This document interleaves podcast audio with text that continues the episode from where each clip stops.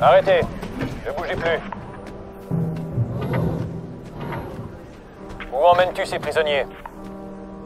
Ce sont des prisonniers. Oui, où est-ce que tu les emmènes? Je les emmène pour les emprisonner en prison. Ouais, il nous emmène en... Silence Et j'en ai une autre en réserve, si tu l'ouvres On encore. les prend en charge. Ça ira, si vous m'indiquez la direction, je peux les escorter, j'en suis sûr. Je l'ai fait jusqu'ici. Attendez. Emmenez-les. Attendez, vous ne pouvez pas les emmener. Toi, tu restes là. On va procéder à un diagnostic. Un diagnostic? Je suis capable de faire mon propre diagnostic, je vous remercie.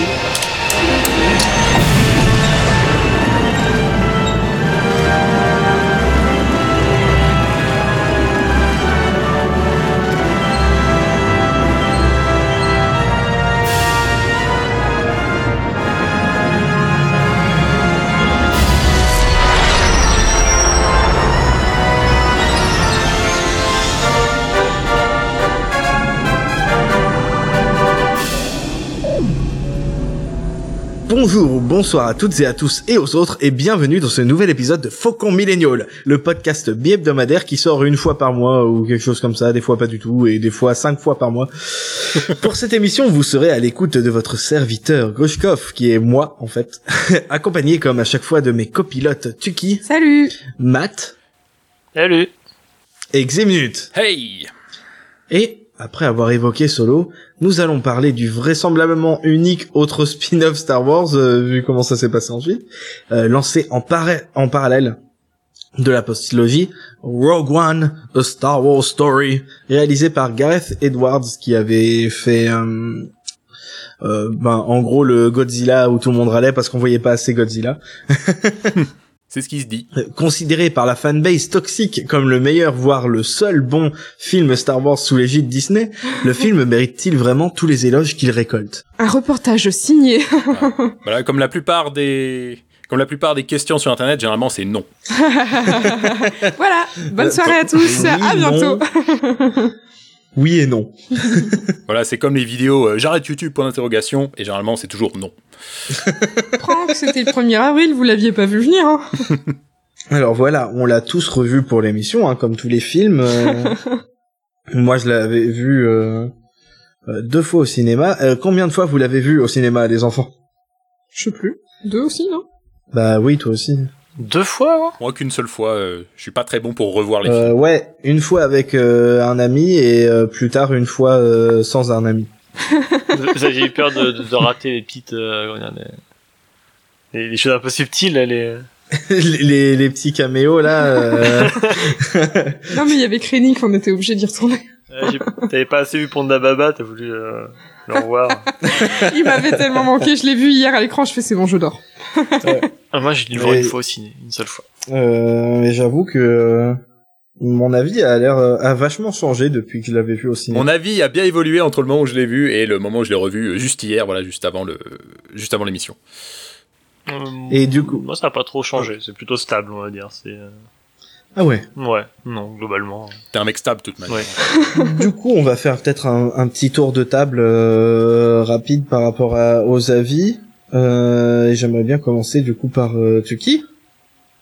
Qu'est-ce que t'en as pensé? Ouais. J'ai dormi, mais non. J'avais pas dormi les premières fois que je l'ai vu. Mais euh, je sais pas, j'aime bien. J'ai des trucs à dire, mais on y viendra Ouais. par la suite. Euh, Matt, toi, ton avis dessus du coup qui n'a jamais changé. Euh, c'est cool. Ouais. et toi, Ximnut Bah en fait, euh, ouais, non, dire euh, c'est Je développerai, mais c'est cool. le- Pardon. Oh bah ok, bon bah on reste dans les voilà les, les critiques courtes, mais ouais pareil dire vraiment cool, c'est vraiment le bon mot. Voilà, il a il est, il est rafraîchissant, il va pas révolutionner le, la franchise, mais c'est vrai il est cool à voir. Et c'est pas l'impression que j'avais eue quand je l'avais vu la première fois. J'étais un peu mitigé, mais c'est vrai il est cool à voir. Ah, au début, toi, t'étais plutôt bof. Euh, Ouais ouais. En sortant euh, du film. et, et toi, Grush et, et Tuki, enfin vous, Bah moi c'est l'inverse. euh, c'était, euh, tout de ouf, et puis maintenant, euh, bof. Non, moi c'est constant comme toi, c'était euh, cool. Cool. Ouais, moi à chaque fois que je l'ai vu. Moi, c'est l'inverse. euh, Enfin, l'inverse de Ximnut. euh, je suis vachement plus mitigé maintenant. Mais peut-être que ça vient du contexte aussi. En fait, je vois plein de trucs que fait le film. Et, euh, et je vois les gens qui, qui trouvent qu'il est génial et tout, et les critiques qui font d'autres films de la saga, et j'ai envie de leur donner des baffes dans la bouche parce que parce que euh, il y a des trucs qui sont en, en vrai, il y a des reproches qui sont faits à certains films qui sont dix fois pires dans celui-là, mais là ça passe parce que euh, il y a moins d'oestrogène. Voilà, je vais juste dire ça. Chiroute Drop mic. mais on, en- on va en parler justement et euh, et comme je disais moi enfin je, je sais pas si je l'avais déjà dit dans le podcast j'avais un peu peur de le revoir et de le détester mais je le déteste pas parce que euh, faut pas oublier que je suis quand même un, un fanboy en petite culotte donc euh, il y a plein de trucs qui me font plaisir mais euh, Bah moi, par rapport au fait que j'avais dit que j'avais été mitigé en sortant, voilà, ça, c'était quand même pas, euh, j'en étais pas au niveau euh, de haine qui peut se dégager sur les autres euh, films Star Wars. Non, voilà j'étais un petit, je le trouve un peu en dessous. Tu ressens de la haine, toi, Ximnut, pour certains films? Mais enfin. Bah non, justement, c'est ce que je voulais préciser. Je- on n'est pas dans, on n'est pas dans un C'est film. pas un rageux. euh, on n'est pas dans un podcast qui parle de, de haine de Ah base, oui, justement. Voilà, je le trouvais juste un peu en dessous du reste. mais euh, mais voilà euh, j'étais j'ai on- je vais approfondir mon avis au fur et à mesure du truc euh, et du coup d'où est venu ce film?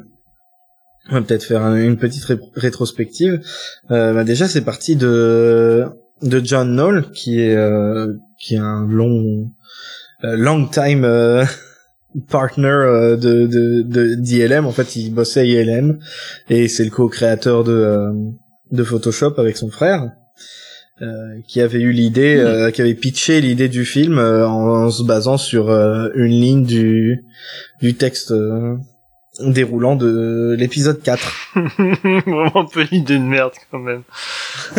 Bah, dit comme ça, Bah. hein, ça fait le, le pitch d'ascenseur quoi. Euh, Ouais, bah, c'est ça, c'est genre ça tient sur deux lignes. euh, eh, mais si on en faisait un film. Et euh, c'est vrai qu'en final le scénario tient sur deux lignes aussi. remarque, ils ont bien fait solo. Dire, on y passe après. Enfin, enfin, faut Ouais. admettre que solo non plus, enfin, c'est pas mieux quoi. De ce point de vue-là. non mais c'est clair, c'est clair. Euh... C'est quoi la phrase en question euh, on- Ben c'est euh, stri- tr- striking from a hidden base. euh, the Rebel Alliance euh, euh, a réussi à voler les plans là, merde. Ok, ok, ok. Euh, ils ont remporté leur premier, première victoire sur le l'Empire et a volé les plans du truc. La gueule de la Non, victoire vois, avec. Dark Vador qui bute tout le monde. Mais c'est ça qui est rigolo. Alors, pour le coup, il y a un Bah, C'était pas twist. précisé dans le texte d'ouverture. Vous pouvez pas savoir. C'est-à-dire qu'ils ont ils ont rempli leurs objectifs, donc techniquement c'est une victoire. euh, et ce qui était marrant, c'est que moi à l'époque, euh, je suivais vraiment assidûment les les leaks, euh, de, c'est-à-dire que je connaissais tout le scénario de l'épisode 7 euh, quand il est sorti, hein. Et euh, et il y avait rien qui fuitait sur euh, Rogue One. hein. C'était euh, super euh, super discret. On savait juste qu'il y avait un truc qui se passait sur une plage à un moment avec des palmiers. Ouais, on avait vu le. ça, ils en pas, ont pas dit posters, beaucoup hein, tout le long, ouais. Non, non, c'était des photos de tournage, mais euh, vraiment pas grand chose. Hein. Et puis, euh, on a commencé à entendre parler du du film beaucoup plus à partir du moment où ils ont parlé des reshoots, euh, et qu'il y a eu les rumeurs comme quoi euh, Disney était pas content. euh, et au final, on saura euh, pas Ouais. avant des années, je pense, euh, ce qui s'est vraiment passé. Mais euh, Comme à chaque fois, il y a eu des reshoots aussi. Enfin, la, la musique allait pas. Enfin, euh, oui, voilà, ils ont changé euh, de compositeur. À la base, c'était Alexandre Desplat. Euh, Un petit français. Ah oui, euh, bah, qui a fait euh, plein de musiques euh, que vous connaissez, hein, euh, peu- ou pas. moi, il a fait- rien. Dernièrement, il a fait le Del Toro. Oui, là, il avait le- fait La forme de l'eau. Euh, Voilà. euh, dernièrement. Euh, et il a gagné un Oscar pour celui-là. Euh, et euh, il a été... euh, on ne sait pas s'il a été viré, hein, tu sais. euh, genre, ils ont dit, oui, c'est les, c'est les calendriers qui vont pas. Et du coup... Euh, deux mois avant le, la sortie du film, ils font ouais, euh, Giacchino là, le, le pote de JJ, euh, tu vas venir et puis tu vas faire la musique euh, et on en reparlera plus tard de la musique euh, aussi. Bref, il y a eu ça. Euh, mais au final, ça a été peut-être un peu moins euh, chaotique que pour Solo.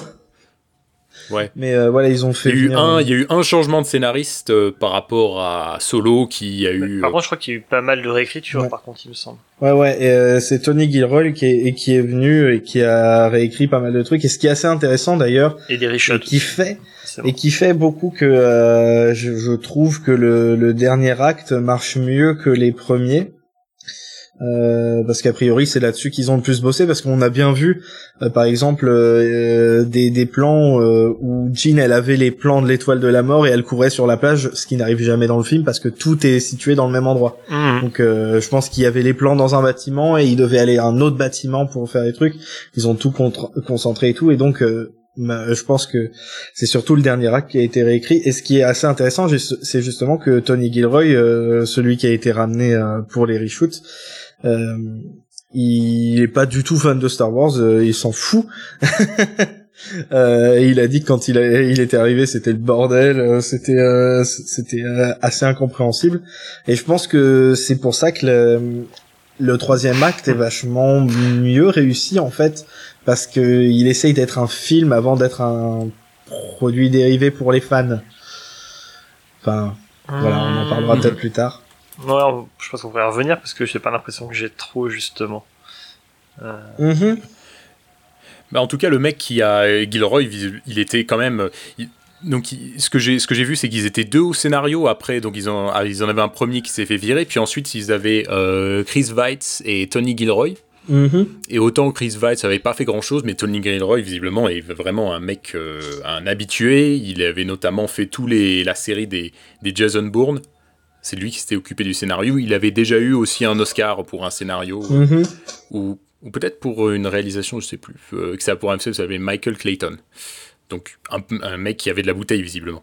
Et, puis le truc qui m'avait choqué euh, euh, en regardant la fiche Wikipédia de, de Gareth Edwards, c'est que euh, au moment où il a fait le film, c'est que son au moment où il a fait le film, c'est que son troisième. Il a fait un film en 2010 qui avait plutôt bien marché, c'est peut-être pour ça qu'ils lui ont filé Godzilla juste après en 2014. Et, ensuite, il a fait Rogue One, et, voilà, au bout de trois films, il lui file déjà un Star Wars. Ouais, ouais, Enfin, ouais. je- et- ça m'a- mais ça m'a euh, étonné, quoi. Je trouvais ça balèze quand même. Mais euh, je pense que ça, euh, enfin j'en ai, j'ai mis ça dans le truc. Je pense que c'est surtout par rapport à un peu sa patte de réalisation qui est assez, euh, qui est pour le coup euh, est vachement euh, facile à voir. C'est-à-dire que tu mets un truc gigantesque dans l'écran, quoi. Mhm. Mm, Non, je, je suis d'accord avec ça. Mais c'est, enfin, je veux dire, euh, pour un, un truc aussi calibré, aussi euh, vraiment, euh, c'est vraiment le, le, le, produit phare de Disney. C'est quand même balèze de mettre un mec qui a déjà, qui a fait que deux films avant ça. Ouais. Même non, si mais l'un d'eux était Godzilla. Bah, sur, euh, il me semble que sur les spin-offs, comme ils avaient fait pour euh, Lord des Miller, même si ça n'a pas marché pour le coup, je crois que l'int- l'intention de base c'était aussi de prendre des réals un peu, un peu frais, un peu jeunes, un peu, euh, Ok. Ouais, comme Ryan Johnson. pas, pas débutants non plus, mais qui pourraient apporter quelque chose de plus, un peu. euh, Mm, Non, ça a Comment du sens. Non, rien, j'ai dit une connerie. Ah, comme d'hab. oui. Ouais, mais du coup, moi, euh, vraiment, j'ai l'impression qu'il y a deux films euh, différents entre euh, le- film jusqu'à euh, la première scène de Vador et puis tout ce qui se passe après. Euh, j'ai vraiment l'impression d'un tout beaucoup plus cohérent et un peu moins brouillon, justement, sur la, toute la fin, euh, toute la deuxième moitié du, Bah, du tout film. s'accélère en même temps, tout s'enclenche. euh, Oui, oui, ils ont un but précis, tout. Enfin, tous les personnages se rejoignent, tout ça, donc. euh, c'est vrai que ça, ça, ça patauge moins, mais, euh, mais forcément tout se, ouais, tout, tout, tout s'emboîte et tout, tout s'accélère, donc forcément, ouais, ça a l'air plus cohérent, en fait, Mhm. ouais. Ouais, peut-être que c'est ça. Et puis euh, bon, après voilà, ça devient un truc euh, plus de, de guerre, même si c'est pas. Franchement, ça c'est un truc qui me fait rire aussi. C'est les gens qui disent ah ouais là dans celui-là c'est la vraie guerre, mais en même temps, euh, ben il n'y a pas beaucoup de guerre dans Solo, mais je trouve que euh, la guerre dans Solo est vachement plus violente et vachement plus réaliste que Mhm. tout ce qu'il y a dans dans celui-là. Hein. Non, là, Bon, alors, qu'est-ce que t'entends par là et qu'est-ce que t'appelles la guerre dans Solo, parce que je vois pas. Ben Ah, le moment où il la- est sur euh, Vas-y, excuse-moi. sur Mimban. D'accord, oui. Sur Ouais. Corellia aussi, il y a un peu cette ambiance. euh, Bah, sans Corellia, de- ce qui est intéressant, c'est que t'as l'aspect social de la guerre. Ouais. mhm. Oui, oui. Ça mais fait un peu péteux de dire ça, mais oh, on voit les conséquences, machin. Euh, Alors que Rogue One, la guerre, enfin moi je pense pas particulièrement à ce qui arrive, ça fait vraiment plus les films américains de débarquement et de trucs a- comme ça, ça, avec pour- les pour héros. moi, ouais. Mhm. Euh, je sais pas si je voulais venir maintenant, mais tant pis, je le fais, euh, je le fais maintenant. Mais il y a clairement de ça. Enfin, et même ils l'ont dit, hein, ils sont inspirés énormément de vieux films de guerre euh, pour euh, pour celui-là. Euh, le fait qu'il y ait des cartons aussi qui te disent à chaque fois qu'on est sur telle ou telle planète, ça c'est un classique de ce type de film. hein. Euh, J'ai fait, j'ai recherché vite fait, mais Lord Patton par exemple, voilà, puis là régulièrement dès qu'on change de euh, de lieu géographique. Euh, même avec la date, parfois je crois. Donc euh, ça, c'est des, c'est des tics un peu de, de films de guerre.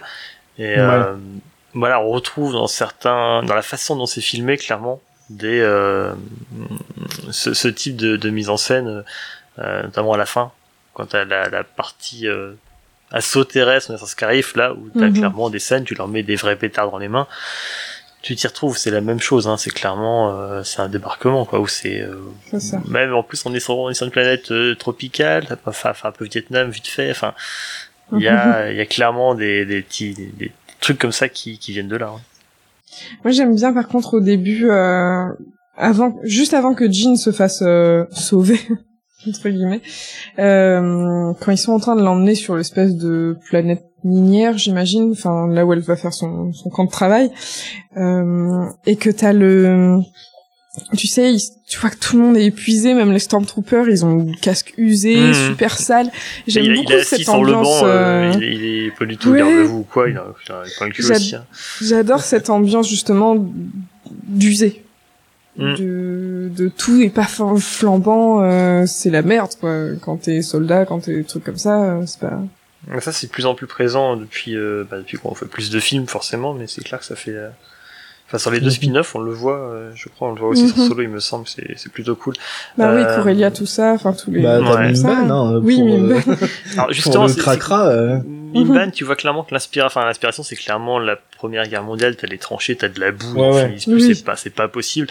Et euh, c'est plus visuel forcément. Et puis il y a même un côté qu'il n'y a pas dans dans Rogue One, mais il y a ce côté un petit peu. Euh, c'est pas, j'allais dire guignol, mais c'est c'est pas ça que je veux dire. C'est vraiment euh, limite en fait un, bah, un peu cartoon en fait. Je crois qu'on avait déjà dit hein, que ce film est légèrement cartoon. Il y a ce côté, ce côté Oui. un peu pulp, Mhm. un peu euh, qui exagère. Mais voilà, euh, ça se retrouve clairement comme avec le, je crois que c'est le, le capitaine qui dit allez on y va, machin. on- Et puis il explose. Et puis il explose sous les yeux des mecs. Enfin, il y a- il- ça, ça se tient, c'est violent, machin, c'est crade, c'est vraiment une guerre sale et tout. Mais en même temps, il y a ce côté un peu cartoon qui fait que forcément, bah, euh, ça, ça marche. euh, euh, et dans, dans Rogue One, ils ont voulu faire un truc un peu plus serious business peut-être aussi. Et... plus héroïque, je trouve. euh. Ouais, on est Ouais. plus dans les, oui, les- c'est ça, la glorification effectivement des, ce euh, qui est très intéressant en plus, euh, juste des rebelles. Quoi. comme je Mhm. disais, hein, comme celui-là, il est beaucoup opposé par les, la fanbase toxique avec euh, The Last Jedi. T'as celui-là qui glorifie euh, l'héro- l'héroïsme militaire, et puis t'as t'as The Last Jedi qui en fait une très très grosse critique. Et euh, Mhm. je trouve ça marrant que le préféré, c'est celui où ils disent euh, ouais la guerre c'est trop Mais cool, il est, c'est trop il est belliqueux en fait ce film. Il est clairement belliqueux. Enfin, Ouais, pro, pro, si ouais, tu pro veux guerre. Quoi. une autre preuve que que c'est un peu la glorification et le, le truc de l'héroïsme qu'on retrouvait aussi dans les films de de guerre de débarquement, c'est la musique, euh, la musique de d'intro du film. Euh, et que je crois Ouais, que t'as c'est la même quand il tombe. Les, ça c'est fait le- très en fait, très c'est le- héroïque, très Ouais, ouais. grandiloquent et ça C'est le thème de la rébellion euh, du film. Ouais, mais à chaque Euh, fois qu'il y a une action héroïque, il y a toujours cette, euh, emphase qui est mise. euh, C'est ça, et- Je crois que je veux dire un truc qui en peut plus. ça. Non, non, alors, quand même, euh, je- encore ça, tous les, les- le- les- le- l'héroïsme guerrier, tout ça, je peux le comprendre sur la deuxième partie, mais euh, comme tu disais, Grushkov, euh, il y a quand même un, il y a quand même un truc sur le fait que le film est vraiment, a vraiment un découpage en deux parties. Il y a quand même toute cette partie sur Jeddah avec, avec l'attaque du, du, de l'embuscade contre les, les impériaux, où là, pour le, pour le coup, Ouais. ouais, c'est vraiment de la guerre moche, même, ça ça me faisait un peu penser des films à l'inversement plutôt sur l'Irak, euh, la guerre, Oui. la guerre d'Afghanistan, qui Ouais, clairement plutôt des des, des aspects où vraiment c'est la, guerre moche, c'est pas la guerre. À part ce fameux moment euh, dont on parlait juste avant le début du, euh, du podcast sur Jean qui se presse pour sauver la petite fille qui en pleure au milieu du chaos Ah. qui a vraiment qui a pas grand chose à faire ici enfin qui coupe justement tout ce ton où il voulait montrer que la guerre était vraiment moche euh, la guerre de de, de rue où c'était vraiment euh, c'était vraiment dans un ton différent je trouve que voilà c'est c'est il y a vraiment ces deux aspects qui s'opposent dans le film Et c'est pour ça qu'elle sort aussi du truc cette scène de la petite d'accord. fille. C'est elle a rien à foutre là. Enfin c'est, je veux dire, le truc commence, la mère l'embarque quoi. Enfin je- pourquoi elle s'est retrouvée là? Et la scène apporte rien à part regardez. Elle est vraiment héroïque, notre héroïne. Elle sauve une petite fille de la guerre. Et je, et je déteste ce genre de scène. Il y a, comme je disais, il y a la même dans Pirates des Caraïbes. Et je trouve ça Ça va nul. pas poser de problème. Je crois que ça sert à la mettre en danger à un moment donné, quoi, à la faire sortir de sa. de sa Ouais, mais elle pouvait sauver un adulte. Enfin, je sais pas, je trouve C'est ça vrai. super nul, les scènes des enfants. Il y a la, comme je disais, il y a encore, il y a la même dans Pirates des Caraïbes, et à chaque fois je vois ce genre de scène, je suis genre, oh non. Il va y avoir un, un môme qui chiale au milieu du truc, et tu vas avoir quelqu'un qui l'attrape au vol. Ouais, ouais. Mais en plus, ce qui est drôle, c'est que voilà, euh, mais on en vient toujours au, au truc. Ça, ça met bien euh, la femme à son euh, côté euh, instinct maternel, euh, protéger les bébés. Tu vois, euh, sa place, c'est quand même un peu à la cuisine, à Jean. mais personnellement voilà c'était mais presque ouais. euh, ouais non non bah je vais finir rapidement. Euh, ouais c'est vrai que en dehors de cette petite faute de goût voilà c'est vraiment une scène que j'ai vraiment kiffé cette scène sur Jeddah. Euh, notamment voilà toute la je, je trouve qu'il y a une montée en puissance dans la scène euh, dans, dans toute la scène avec notamment voilà tous les euh, jusqu'à la fin où tu as le le comment ça s'appelle là les les bipodes là? J'ai un j'ai un blanc là sur les, Les euh, TRTT. TRTT, oui, voilà, qui arrive à la fin. euh, là, c'était vraiment, j'étais vraiment dans le truc. C'est une scène qui m'avait vraiment plu, mais qui, et justement, qui avait bien ce ton, justement, de guerre sale euh, qu'on Ouais. avait un peu dans Solo. Ouais, pour le Mm. coup, ouais. et ça, ouais, comme on disait, ça faisait vraiment côté taliban, euh, Moyen-Orient, tout ça. Après, voilà, justement, hein, le truc qui me gêne le plus par rapport à l'autre scène, c'est que ben ça, ça pourrit un peu la progression du personnage de Jean, qui est censé être quelqu'un justement qui jusque-là euh, s'en foutait des trucs autour. Bah moi, euh, de manière... euh, un, autre petit souci que j'ai avec Jean, c'est que je trouve la l'idée... Enfin, la raison pour laquelle ils la prennent, c'est c'est juste parce que euh, So Guerrera fait, conscience à- fait confiance à personne, ils se disent peut-être que euh, peut-être que lui va, l'écouter. Et je sais pas, je vais trouver ça un peu léger comme, euh, comme justification de la prendre Bah, elle en y a- particulier. Ben elle, en plus, elle est liée au au truc de base, mais ouais, enfin c'est c'est léger. En fait, c'est ça le truc, c'est que en revoyant le film, il est tiré par les cheveux en fait de partout. Mhm. Euh, Parce qu'après, on, peut l'accepte, aussi dire, ouais, c'est la fille du, de, de Galen, mais leur but, c'est pas de le ramener, c'est de le buter. Ouais. Oui, du mais coup, elle sert à rien pour cette partie-là. Bah, ils espèrent peut-être avoir des infos, et justement, elle fait le lien entre Galen et So et la rébellion. Mhm, ouais. Euh, Mais je disais ça notamment ouais. par rapport à ce que Grushkov disait, que les gens sont super critiques sur l'épisode 8, et alors Oui. que là, les gens, ça leur pose pas trop de problèmes, quoi. Alors que dans l'épisode 8, par exemple, euh, ju- justement, ça moque le fait que des gens random euh, soient utilisés pour faire des missions super-héroïques. Genre quand, euh, quand t'as Finn et Rose qui vont essayer de sauver euh, le game tous les deux dans une mission suicide, t'as Holdo qui est genre... Qui qui a un, un ancien Stormtrooper et une je sais pas qui qui... Mhm. qui vont faire quoi? Ouais, non, mais voilà. Et puis voilà, mais vraiment, ce que je voulais dire, c'est que c'est un petit souci. Enfin, personnellement, je trouve un truc que je trouve un peu léger, et je et les gens vont pas être euh, aussi indulgents sur ce qu'ils interprètent comme des problèmes d'écriture pour l'épisode 8. Ils vont prendre chaque euh, Oui. chaque truc qu'ils vont identifier comme une faille, le décortiquer dans tous les sens en en Sans- essayant de dire ouais, c'est pour ça que c'est le pire film de la franchise. Mais il il y, a un truc pire avec ça, c'est que la plupart du temps, ils ont tort et ça Ils montre inventent qu'ils des conneries. hein. ça Oui. montre qu'ils comprennent rien au film. Des fois, ils te sortent des trucs, ah, ça c'est pas justifié, alors que ça a été dit deux scènes avant, tu vois, ou Mhm. que c'est dit juste après. Enfin, je veux dire, pour moi, il a pas de problème d'écriture euh, le 8. Enfin, en tout cas, pas de cohérence, ça c'est sûr. Mhm. Et les gens, t'as l'impression qu'ils ont pas vu le film ou alors qu'ils font exprès de se boucher les oreilles et les yeux en faisant ah, gna gna gna gna gna, j'aimerais pas de toute façon. Ouais. Mais justement, en parlant de ça, moi j'avais pris dans les notes euh, pas mal de trucs euh, qui qui ont aucune aucun sens dans le film. Bah R2D2 et ses trois PO. Euh, oui, mais ça on en parlera après du, du fan service. Mais le personnage de Body, euh, il est ultra inconsistant. Il change tout le temps de personnalité au fur et à mesure du Mhm. film. La première fois que tu le vois, c'est le mec euh, qui est euh, un peu marrant mais déterminé à voir euh, Saw. Euh, Après, il est traumatisé, mais je- ça dure 20 secondes. Non mais ça c'est ouf. Il est traumatisé par le truc, genre oh là là, il y en a qui peuvent devenir fous, ça dure 20 secondes. Il se fait un peu secouer par euh, par un gars et puis euh, l'autre il lui dit non mais toi t'es le pilote et puis là pff, allez hop, il y a plus aucun Il a problème. la pêche le mec. Euh, le mec il est pilote euh, et il a piloté sur la planète Didou où il y a le le complexe euh, scientifique où ils vont et Mhm. quand ils vont là-bas, ils ne pilotent pas, il leur Mhm. il les dirige, tu vois, mais il est même pas copilote. Ouais, Et du coup il se crache. Euh, et à la fin, euh, à la toute dernière euh, seconde, il fait euh, ouais ça c'est pour toi Galen et genre euh, ça sort d'où? Ça sort d'où? que- Il a aucune mo- vraie motivation jusqu'à là dans le film. Euh, et euh, et, et c'est c'est un peu bête parce qu'en plus la motivation qu'il avait donnée avant c'était que euh, il voulait se racheter parce que il était euh, pilote impérial euh, machin truc et tout ce qui ce qui aurait pu marcher si s'ils avaient gardé ça jusqu'à la fin En fait il a un gros crush sur Galen et puis c'est tout.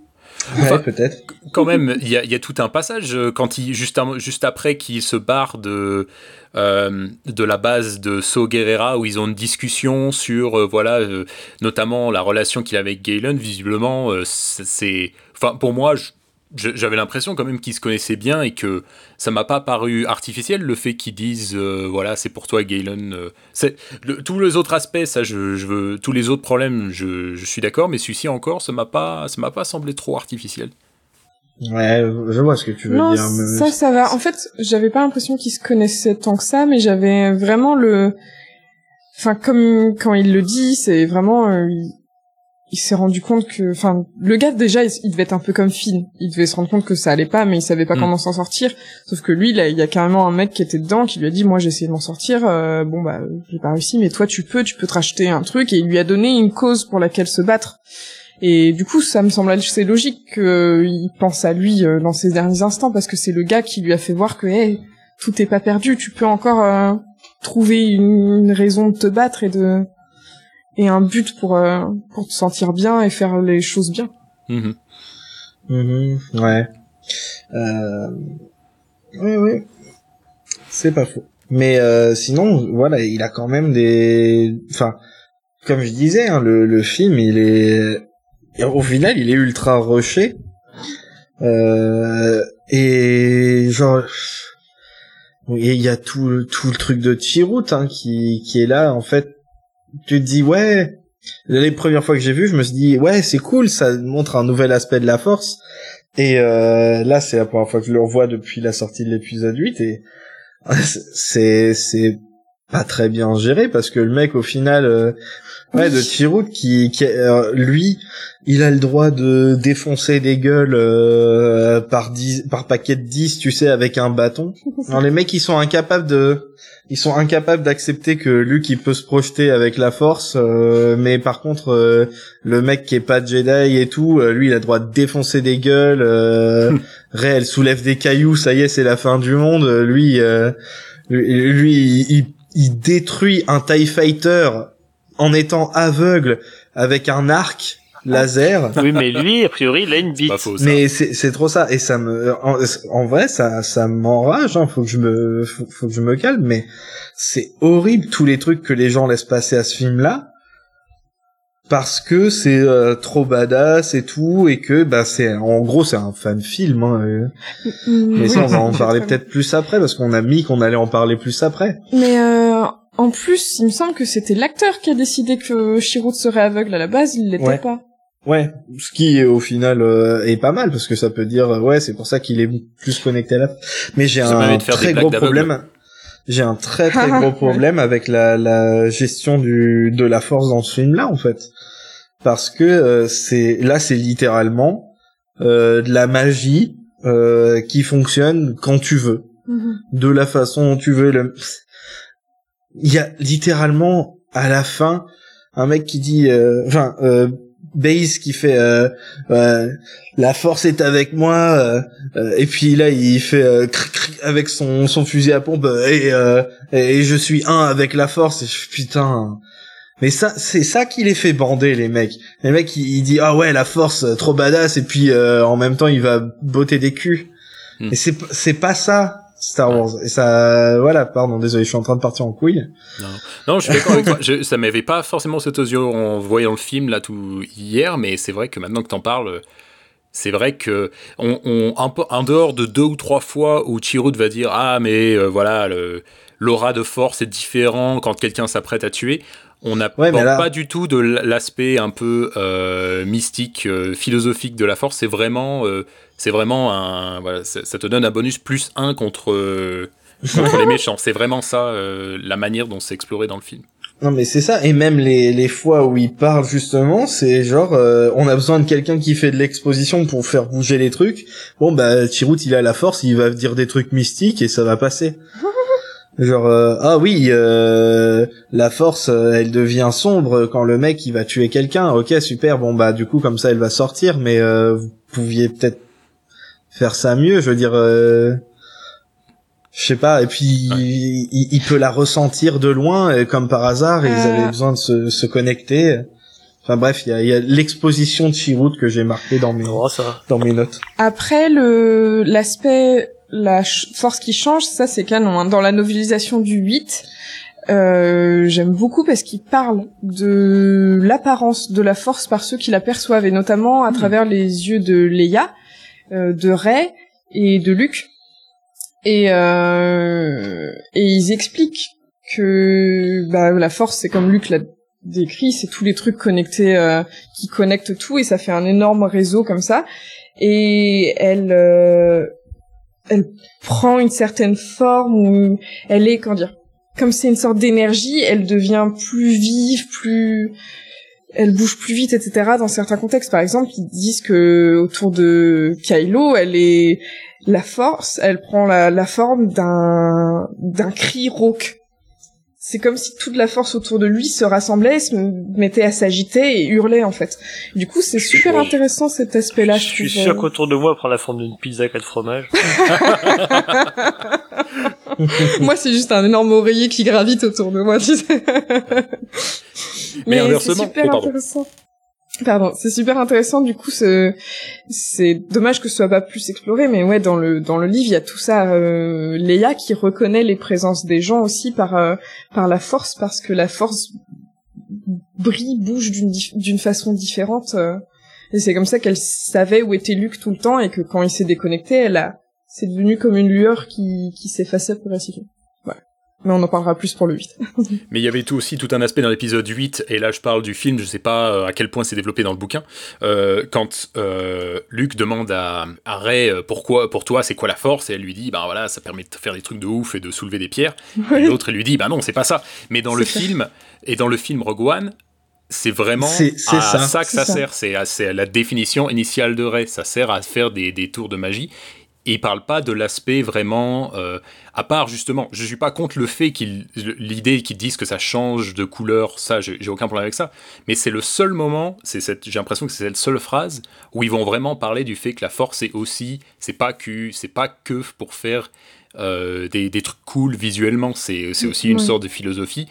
Et il, Chirrut, il en parle pas beaucoup par rapport à tous ces, euh, ces gros, ces grosses cascades de malades qu'il fait en utilisant la force. Mais attends, mais les mecs, ah, ils, se plaignent de Leia dans euh, qui qui qui se tire, hein, parce qu'elle est dans l'espace. Elle vole pas parce qu'elle est dans l'espace. Arrêtez de dire qu'elle vole. Elle flotte dans l'espace, c'est normal. Elle s'attire vers le vaisseau. Les gens, ils pètent un câble là-dessus. Mais t'as l'autre, il fait, euh, oui, il faut aller euh, euh, euh, allumer le master switch là-bas. euh, bon Tout bah. le monde est mort avant. Bon bah euh, j'y vais et puis euh, ta gueule c'est magique, j'y vais. et, euh, une fois que j'ai accompli mon truc, j'ai le droit de mourir. C'est le pire. ta gueule c'est magique de toute la saga, mais ça, ça passe parce qu'il a un- une bite. J'en ai marre. bon, vas-y euh, là ça, ça fait un bout de temps que t'attends. Je Non, suis mais désolé. c'est c'est bon, t'es calmé, toi? Tu m'as tu m'as l'air un peu tendu. Un peu, ouais. Parce que, euh, alors moi c'est peut-être parce que je, je- la Force et les Jedi, j'en ai un peu marre, mais euh, ça m'a pas dérangé beaucoup, on va dire. Euh, le fait qu'il y en a qui ragent parce que voilà machin fait un tel truc et ça passe et l'autre pas, ça ça ok hein, on, est d'accord. Mais le fait que là en l'occurrence la Force soit plus ou moins magique et utilisée un peu en tant que telle, euh, ça vient du fait que ça vienne pas de Jedi, ça me dérange pas en fait. Les, les me- mecs sont les gardiens d'un temple euh, Jedi machin, mais c'est pas des Jedi, ils ont pas la même formation, ils ont pas la même approche de la Force. En soi, ils peuvent tout à fait l'exploiter différemment. Euh, Ouais, mais en plus c'est même pas des Jedi, merde. Ah, voilà. Alors ça c'est exclusif, il y a que qui peuvent. Non non, mais justement, on a une autre approche et façon de d'aborder le truc. Quoi. Ouais, mais C'est- justement, c'est c'est abusé de Pardon. toute façon, euh, enfin c'est euh, c'est over the top hein, dans le film. Mais j'aime bien la, le fait qu'on n'ait pas déjà un connard avec un sabre, pour une fois, bah qui si, puisse avoir. Oui, celui-là, on en revient- on en reviendra celui-là. c'est littéralement c'est vraiment un connard avec un sable pour le coup. Euh, je sais pas sur toi, sur quoi tu veux rebondir, Ximut, mais moi je voulais te parler de ce que tu disais, euh, Kushkov, par en rapport à la scène de Non, non, mais justement, donc, si tu euh, rebondis, c'est plus intéressant que tu ailles. Euh, du coup, oui, pour le coup, ça peut être intéressant la scène où Chirrut il fait le Master Switch et après il se fait buter direct parce que ça va avec le fait que la Force manipule et c'est son pion, genre euh, ok Mhm. t'as ça à faire, c'était ta mission, maintenant tu peux crever. Ça, ça passe, je trouve. Si tu le prends dans ce sens-là. Vu comme le personnage le fait, c'est Oui, plus ou moins mais- accepté comme ça. Enfin, Comme le, comme le dit Matt, moi je l'accepte. Là, si je suis énervé, c'est parce que t'as des trucs beaucoup moins gros et beaucoup moins pétés dans d'autres films, mais ils laissent absolument rien passer Mhm. parce que c'est des énormes casse-couilles et racistes oui, et là, sexistes et tout. Oui, mais là tu rages à cause des casse-couilles et pas à cause du film. Oui, je sais, mais je l'ai, je l'ai dit euh, en arrivant. Je, je, mon, euh, mon appréciation du film est vachement diminuée à cause des gens Ah qui oui. l'aiment en fait. Bon, moi, un Parce dernier que truc sur... euh, euh, j'arrête pas de voir des choses qui laissent passer ou des choses qui portent au nu alors que c'est nul. Euh, mais ça, on va en reparler et et euh, on va même aller plus loin. Moi, je trouve que c'est le Star Wars qui a le moins de trucs à dire de toute la saga, Mhm. et je trouve ça marrant que ce soit euh, un de leurs Alors, préférés. Ça, c'est clair. Et C'est clairement ceux qui ont le moins de choses à dire. Euh, ouais, ça, on peut pas le dire le contraire. Bon, un tout cool. dernier truc sur euh, Chirrut, et puis après je propose qu'on passe au, sujet suivant. Ouais. Euh, euh, un truc qui m'avait un peu gêné par rapport à ce personnage, c'était... euh, alors je sais pas à quel point c'est le fait que le mec soit aveugle, et c'est vrai que je connais pas trop cette question, mais je trouve que le mec fait plein de pauses à chaque fois qu'il qu'il va se, se bastonner, plein de pauses qui sont... C'est un peu ce qu'on avait reproché au film, au film de la prélogie, des trucs qui sont qui, qui pètent mais qui sont vraiment inutiles et qui je trouve que le personnage cabotine un peu dans la manière dont il euh, dont il va faire des pauses constamment en train de se battre. Et ça m'a vrai autant dans l'épisode la, prélogie ça m'avait pas trop gêné c'est peut-être parce que j'ai une tendresse par le truc pour le truc. Mais là ça m'a vraiment sorti du truc. Le, le mec arrête pas de on se croirait dans un film de Jean-Claude Van Damme. Le mec euh, fait des Bah, voilà, des pauses qui ont rien à voir et après, voilà, je ne sais pas si c'est parce que le mec a besoin de ressentir l'univers autour de lui parce qu'il est aveugle, mais ça m'a vraiment sorti du truc. On parle de Donnie Yen quand même. Hein, euh. J'ai envie de dire. Ouais, avec le, le, avec le coup sur le pied, là, il a posé, Eh, comment va ton pied? Alors que le mec, il a une armure, franchement, elles sont, elles sont merdiques, donner du budget au premier ordre, là. non, c'est même pas le premier ordre, du coup, à l'époque. Mais voilà. Donnez-leur du budget aux pauvres, pauvres Stormtroopers, ils sont défoncés par un bâton. Et genre, ouais, je veux bien, ok, les coups de bâton, mais à mon avis, il faut donner plus de coups de bâton que ça sur un casque pour que le mec soit assommé dedans. Pas faux. À moins que le casque soit vraiment très fin. Mais du coup, c'est de l'arnaque. On, on parle des Stormtroopers. Là. C'est les mecs, ils ont déjà pas un blaster qui vise droit. Les pauvres. Ils ont pas de budget. Tout est parti dans la com et dans l'étoile de la mort. Les étoiles. On passe au sujet suivant. Ouais, ouais, attendez. On dirait que je vais péter un câble. Oui, alors là, les doigts, tu sais. je sais même plus où on était. Oui, On donc euh, j'en ai parlé un petit peu des personnages qui étaient expédiés. Il y en a, il y en a un aussi qui m'a qui m'a fait souffler du nez. euh, et, et je- ça, ça m'avait déjà un peu saoulé euh, à l'époque euh, où je l'avais vu au cinéma, mais euh, So qui décide de faire son sacrifice nul à chier qui sert à rien, genre Bah attends, le mec il, il peut il peut pas courir, il peut pas, il, il a besoin de sa de sa ventoline et tout. Le mec il va pas aller bien loin. Euh, je, je pense qu'il s'est dit bah il y a aucune chance que j'arrive au vaisseau euh, dans temps voilà le, le temps de monter, je vais ralentir tout le monde. Et- Mais c'est pas ça sa raison. oui, mais c'est pas ce qu'il dit. C'est. Et lui, il- la façon dont c'est mis en scène, on dirait que c'est genre un sacrifice héro- héroïque et genre, qu'est-ce que tu vas faire? Tu vas arrêter le truc tout seul? Genre. La planète, elle explose.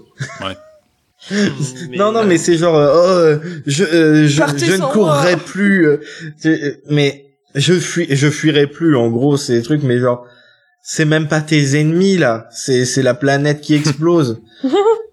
et ouais, le, le scénario est vachement euh, paresseux et glorifie des trucs le- complètement teubés. C'est le mec qui reproche à, à Jean de regarder ailleurs et de pas aller à fond dans le combat et puis il décide bon bah c'est bon elle y va moi je peux mourir. oh tu t'en fous de la cause euh, ben euh, euh, pas moi regarde je vais arrêter la, la planète qui explose regarde-moi la cause Jean la cause je vais se faire temps- écaser par des crailles. En même- en même temps, on le voit quand même complètement vrillé. Hein. Il est devenu euh, parano Oui, fuck. euh, enfin, il est, euh, Oui, oui, clairement, il va pas Il bien, est plus sortable, hein. Il va pas bien. Mais je pense, enfin, même si c'est pas dit, et là aussi le film rush, bah, il rush constamment en fait. Mhm. Euh, je pense que peut-être que même lui en a conscience et qui, euh, bah, comme il dit, enfin aussi voilà, il diminue physiquement et diminué euh, mentalement. Mentalement. Il, il a un peu envie de lâcher l'affaire, je pense quelque part, mais c'est trop rushé. Je crois que c'est ça le vrai problème du film, de ce point de vue-là. C'est comme avec la petite fille à côté du, du char là pendant la- l'attaque et tout. C'est que vu qu'il faut quand même aller assez vite, on a plein de persos à introduire rapidement et il faut que euh, voilà ça soit fait avant la fin du film. On n'aura pas d'autres films derrière. Il est obligé d'utiliser des petits raccourcis scénaristiques comme ça, un peu bateau, pour Ouais. faire le taf. ouais mais tu vois quand Game of Thrones ils font ça ils se font défoncer et quand Rogue One fait ça il se fait euh, Ouais, alors Game of Thrones, on, on parle du temps d'image qu'ils ont euh, pour le faire. Fait ça fait vraiment genre euh, vi- visser une bouffonne sur un, sur un trône pendant 12 Oh. épisodes, euh, il y avait largement autre chose à faire avec. Euh, voilà, enfin, là, ils ont 2 heures, 2 heures 10 je crois, enfin, un truc comme ça. tiens euh, oui non mais là c'était pour rire Ouais, Euh, je rigole pas avec ça, moi, attention. Mais euh, mais oui, euh, enfin le, le- ils ont pas assez de temps pour faire les trucs et du coup ils vont très vite bah alléger le scénario au pire hein. Euh, ou écrivez Mais oui, de ligne. écrivez le mieux.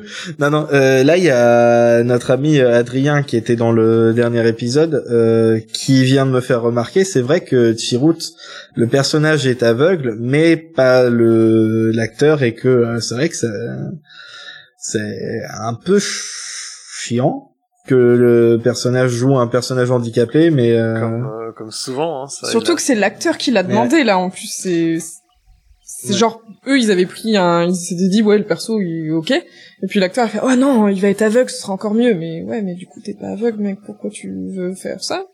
C'est vrai que c'est chaud. Et si vous voulez faire du kung-fu, après, je n'y- j'y connais rien, encore une fois, cette question, est-ce qu'ils auraient pu prendre un vrai mec aveugle pour faire des cascades et tout? Ben je pense que c'est possible. mais à la base il était pas censé aveugle donc ils auraient pas pris un, un mec aveugle Ouais. c'est l'acteur qui s'est dit non ce sera cool si j'ai les yeux voilés Mhm.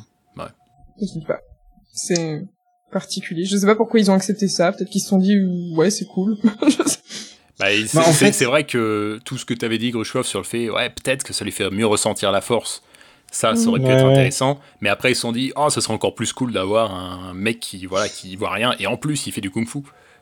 c'est ça. Ouais, mais ça se C'est trouve, vraiment, c'est vraiment, peu- c'est vraiment du, du truc pour, pour faire, pour faire genre, pour faire cool. Mais qui est pas forcément essentiel. En plus, je pense que s'ils avaient pris un, un acteur aveugle, ils auraient, ils auraient pu lui apprendre la chorégraphie. Ça- tu sais, avec des, des marqueurs contre Non, lesquels mais- il cogne son bâton, ce genre de Je truc. suis sûr qu'il y a des aveugles qui font des arts martiaux. On Bah va, oui, on va ça. pas épiloguer 3000 ans là-dessus. hein. Mais euh, il y a aussi un truc qui fait qui, qui, qui m'a un peu euh, fait souffler du nez pendant le le Oh, revisionnage, c'est que les Oui. il est.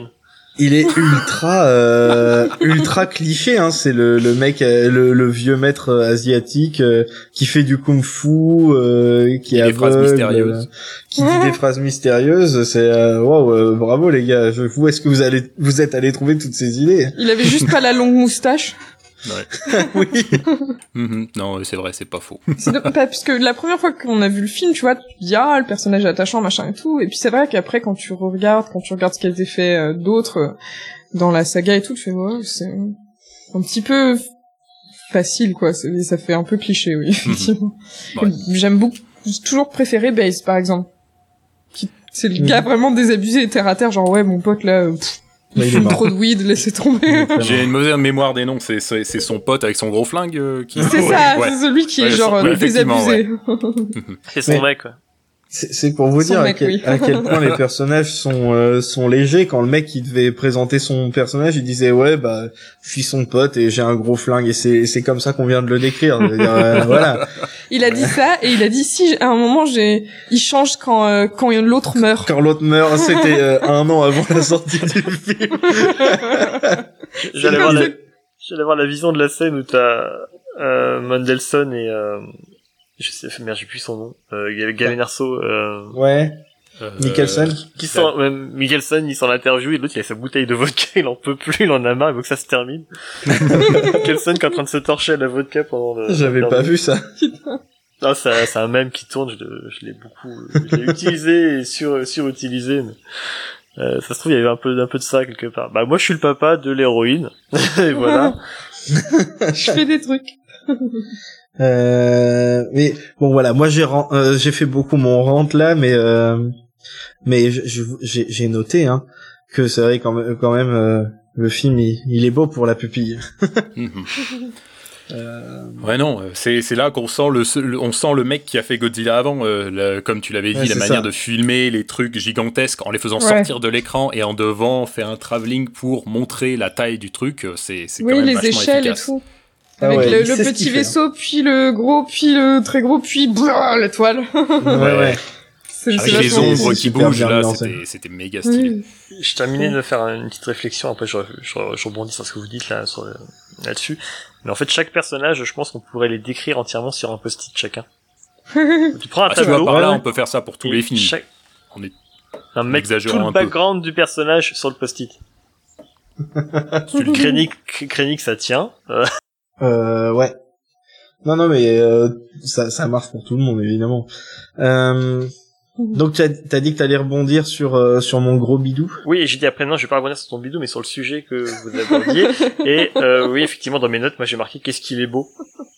En un seul, en un seul Oui, c'est mot. hein. J'ai marqué qu'est-ce qu'il est beau dans le film. Euh, et euh, la scène d'ouverture, je crois que c'est une des plus belles. Euh, enfin, je trouve. Scène d'ouverture du film est magnifique. Ouais. C'est laquelle, déjà? Bah quand il est dans les ceintures d'astéroïdes et tout. Mmh, Ah ouais, oui. enfin, ouais, mais la façon dont c'est montré, c'est c'est super. Les effets d'échelle justement, euh, les effets d'échelle en- entre la, la navette, les astéroïdes, la, les, enfin, ça, les astéroïdes, c'est une, c'est une ceinture, enfin de, astéroïdes, j'en sais rien, j'en ai rien à foutre en fait. mais euh, c'est c'est super joli et euh, ouais, tout le film comme ça, il passe son temps effectivement à mettre des, montrer des, des trucs gigantesques. Et des trucs Euh, assez nouveaux aussi. Le sable Nouveau. noir, euh, l'anneau de Kefren qui est juste génial. Mhm. Mhm. Ouais, non, mais Et la euh, Moi, j'avais noté le croiseur au-dessus de Jeddah. Euh, Ouais, D'habitude, les croiseurs, on les voit dans l'espace. Ah ouais, Ça, ouais. c'était bien stylé. il y a quelques Euh, plans magnifiques aussi. Ouais, tu C'est vois, toujours mais son effet. Hein, il manquait. Luke sur Jeddah qui tire le croiseur pour le faire s'écraser. Bah oui, c'est la base. Comme un vrai dieu. Le bon Jedi, il voit un croiseur, euh, il le fait s'écraser. Le mauvais Jedi. Mais Jedi, Il s'assoit sur une pierre et il se projette à l'autre bout de la galaxie. bah oui, le con. Il suffisait de choper un croiseur.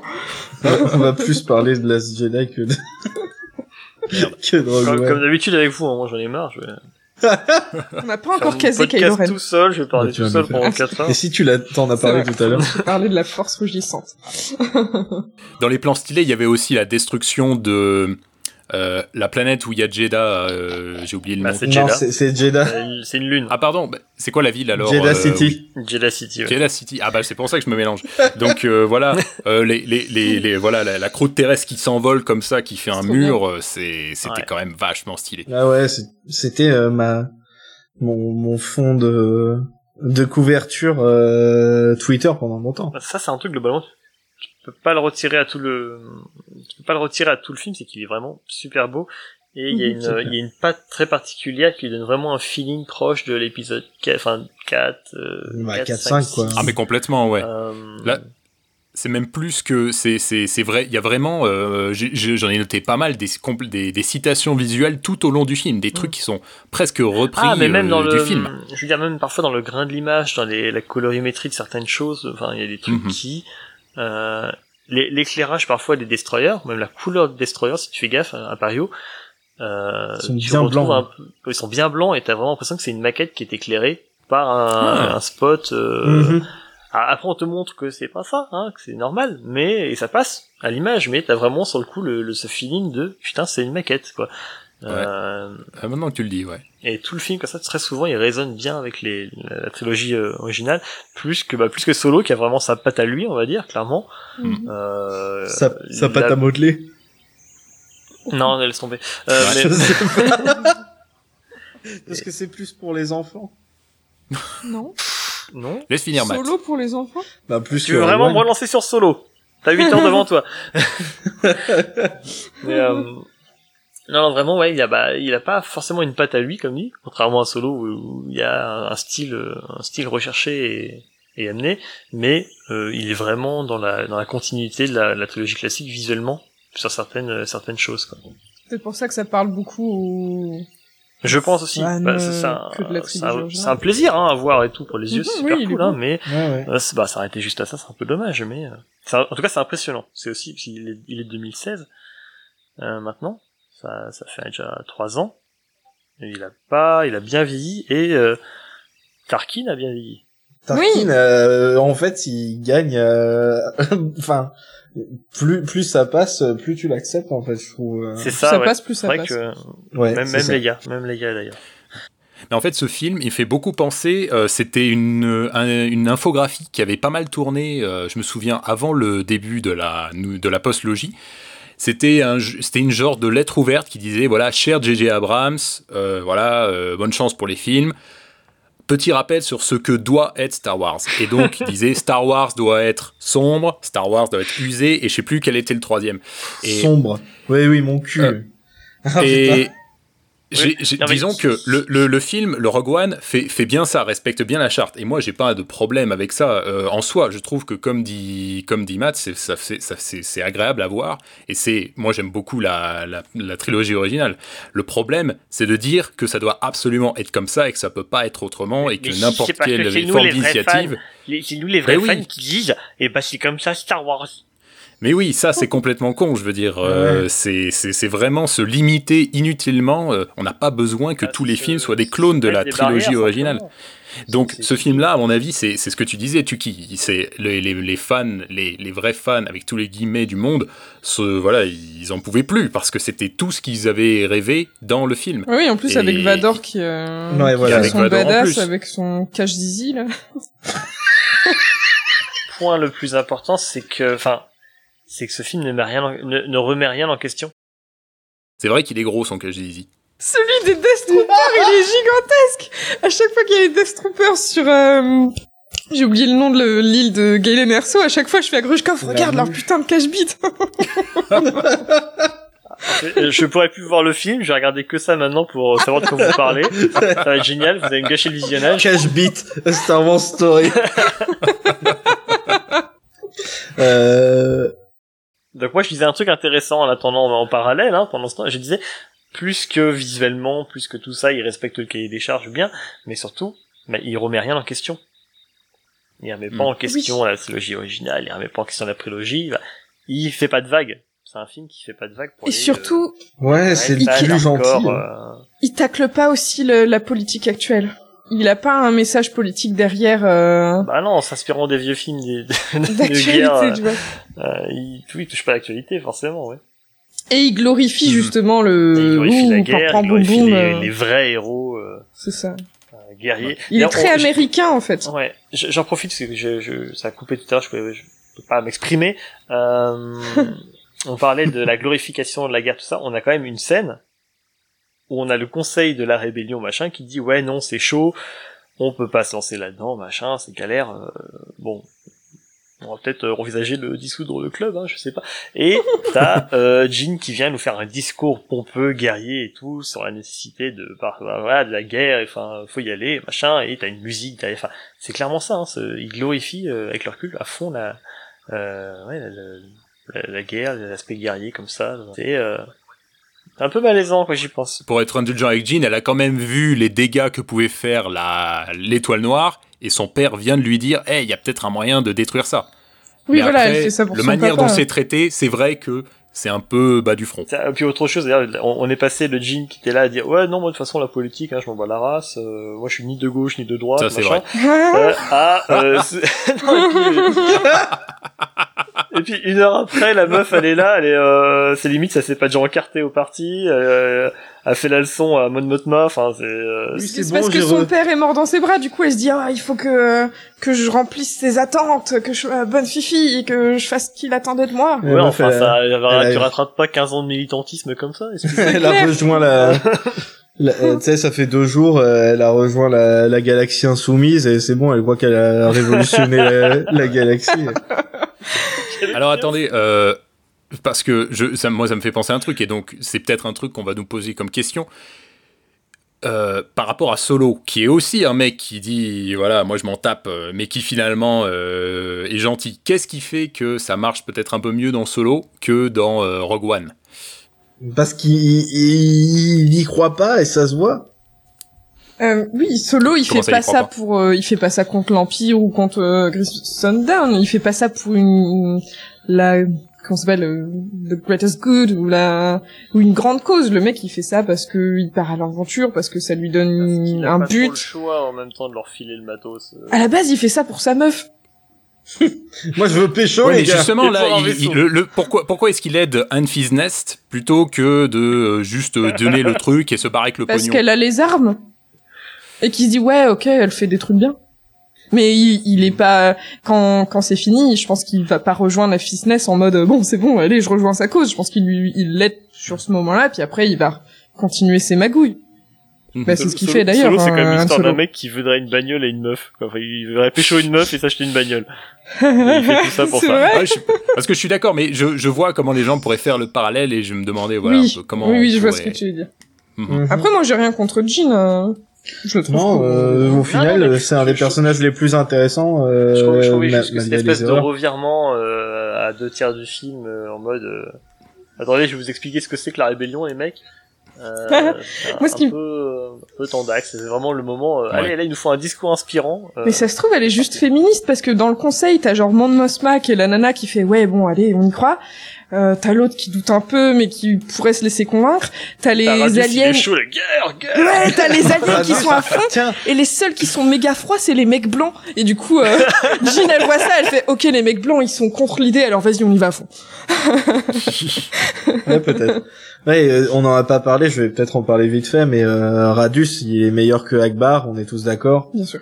Euh, il a plus, il est, il a plus de caractérisation en un film que Akbar en trois. Ah, c'est c'est pas faux. ça. Euh, et euh, en- franchement, je le trouve vraiment, vraiment cool.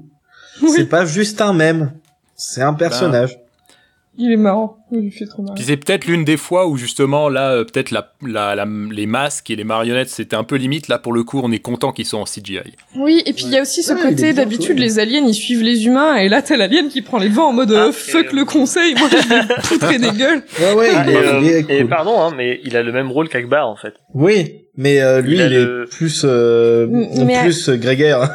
Oui, oui, non, mais ce que je veux dire, c'est qu'il a le. Bon, le film lui donne plus de, de, de matière, mais en termes Il de, donne plus d'initiative aussi. de positionnement, c'est euh, le personnage observateur, enfin, qui observe la bataille, qui donne quelques ordres, machin, mais il a pas un rôle plus prépondérant qu'Akbar. Non, c'est ça. Mais il y va.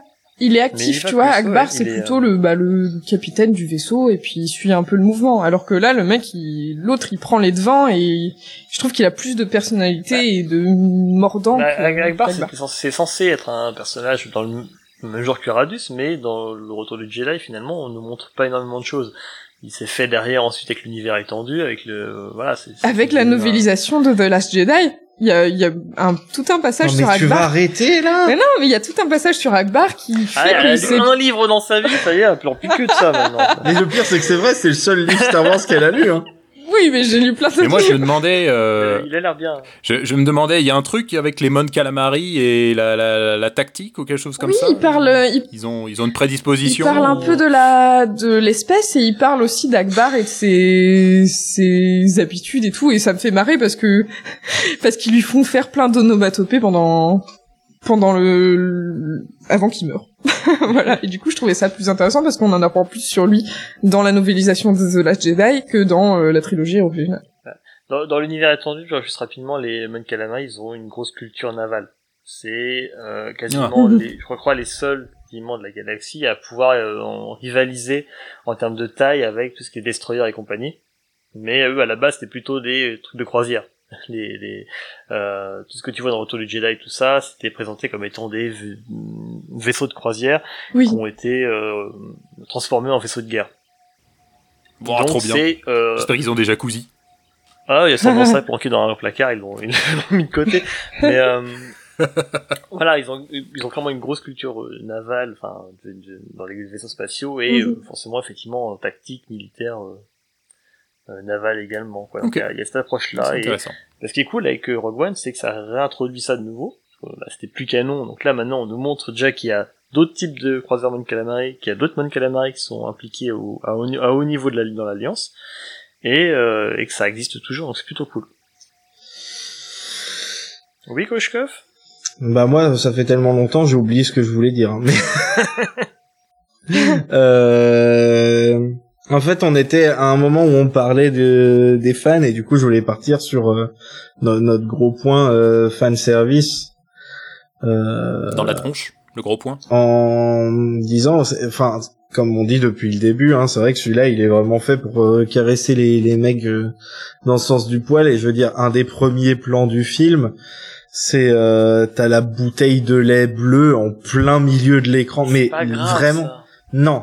Alors, ce que je dis, c'est que je, je veux faire deux comparaisons et je suis désolé, on va devoir reparler de The Last Jedi.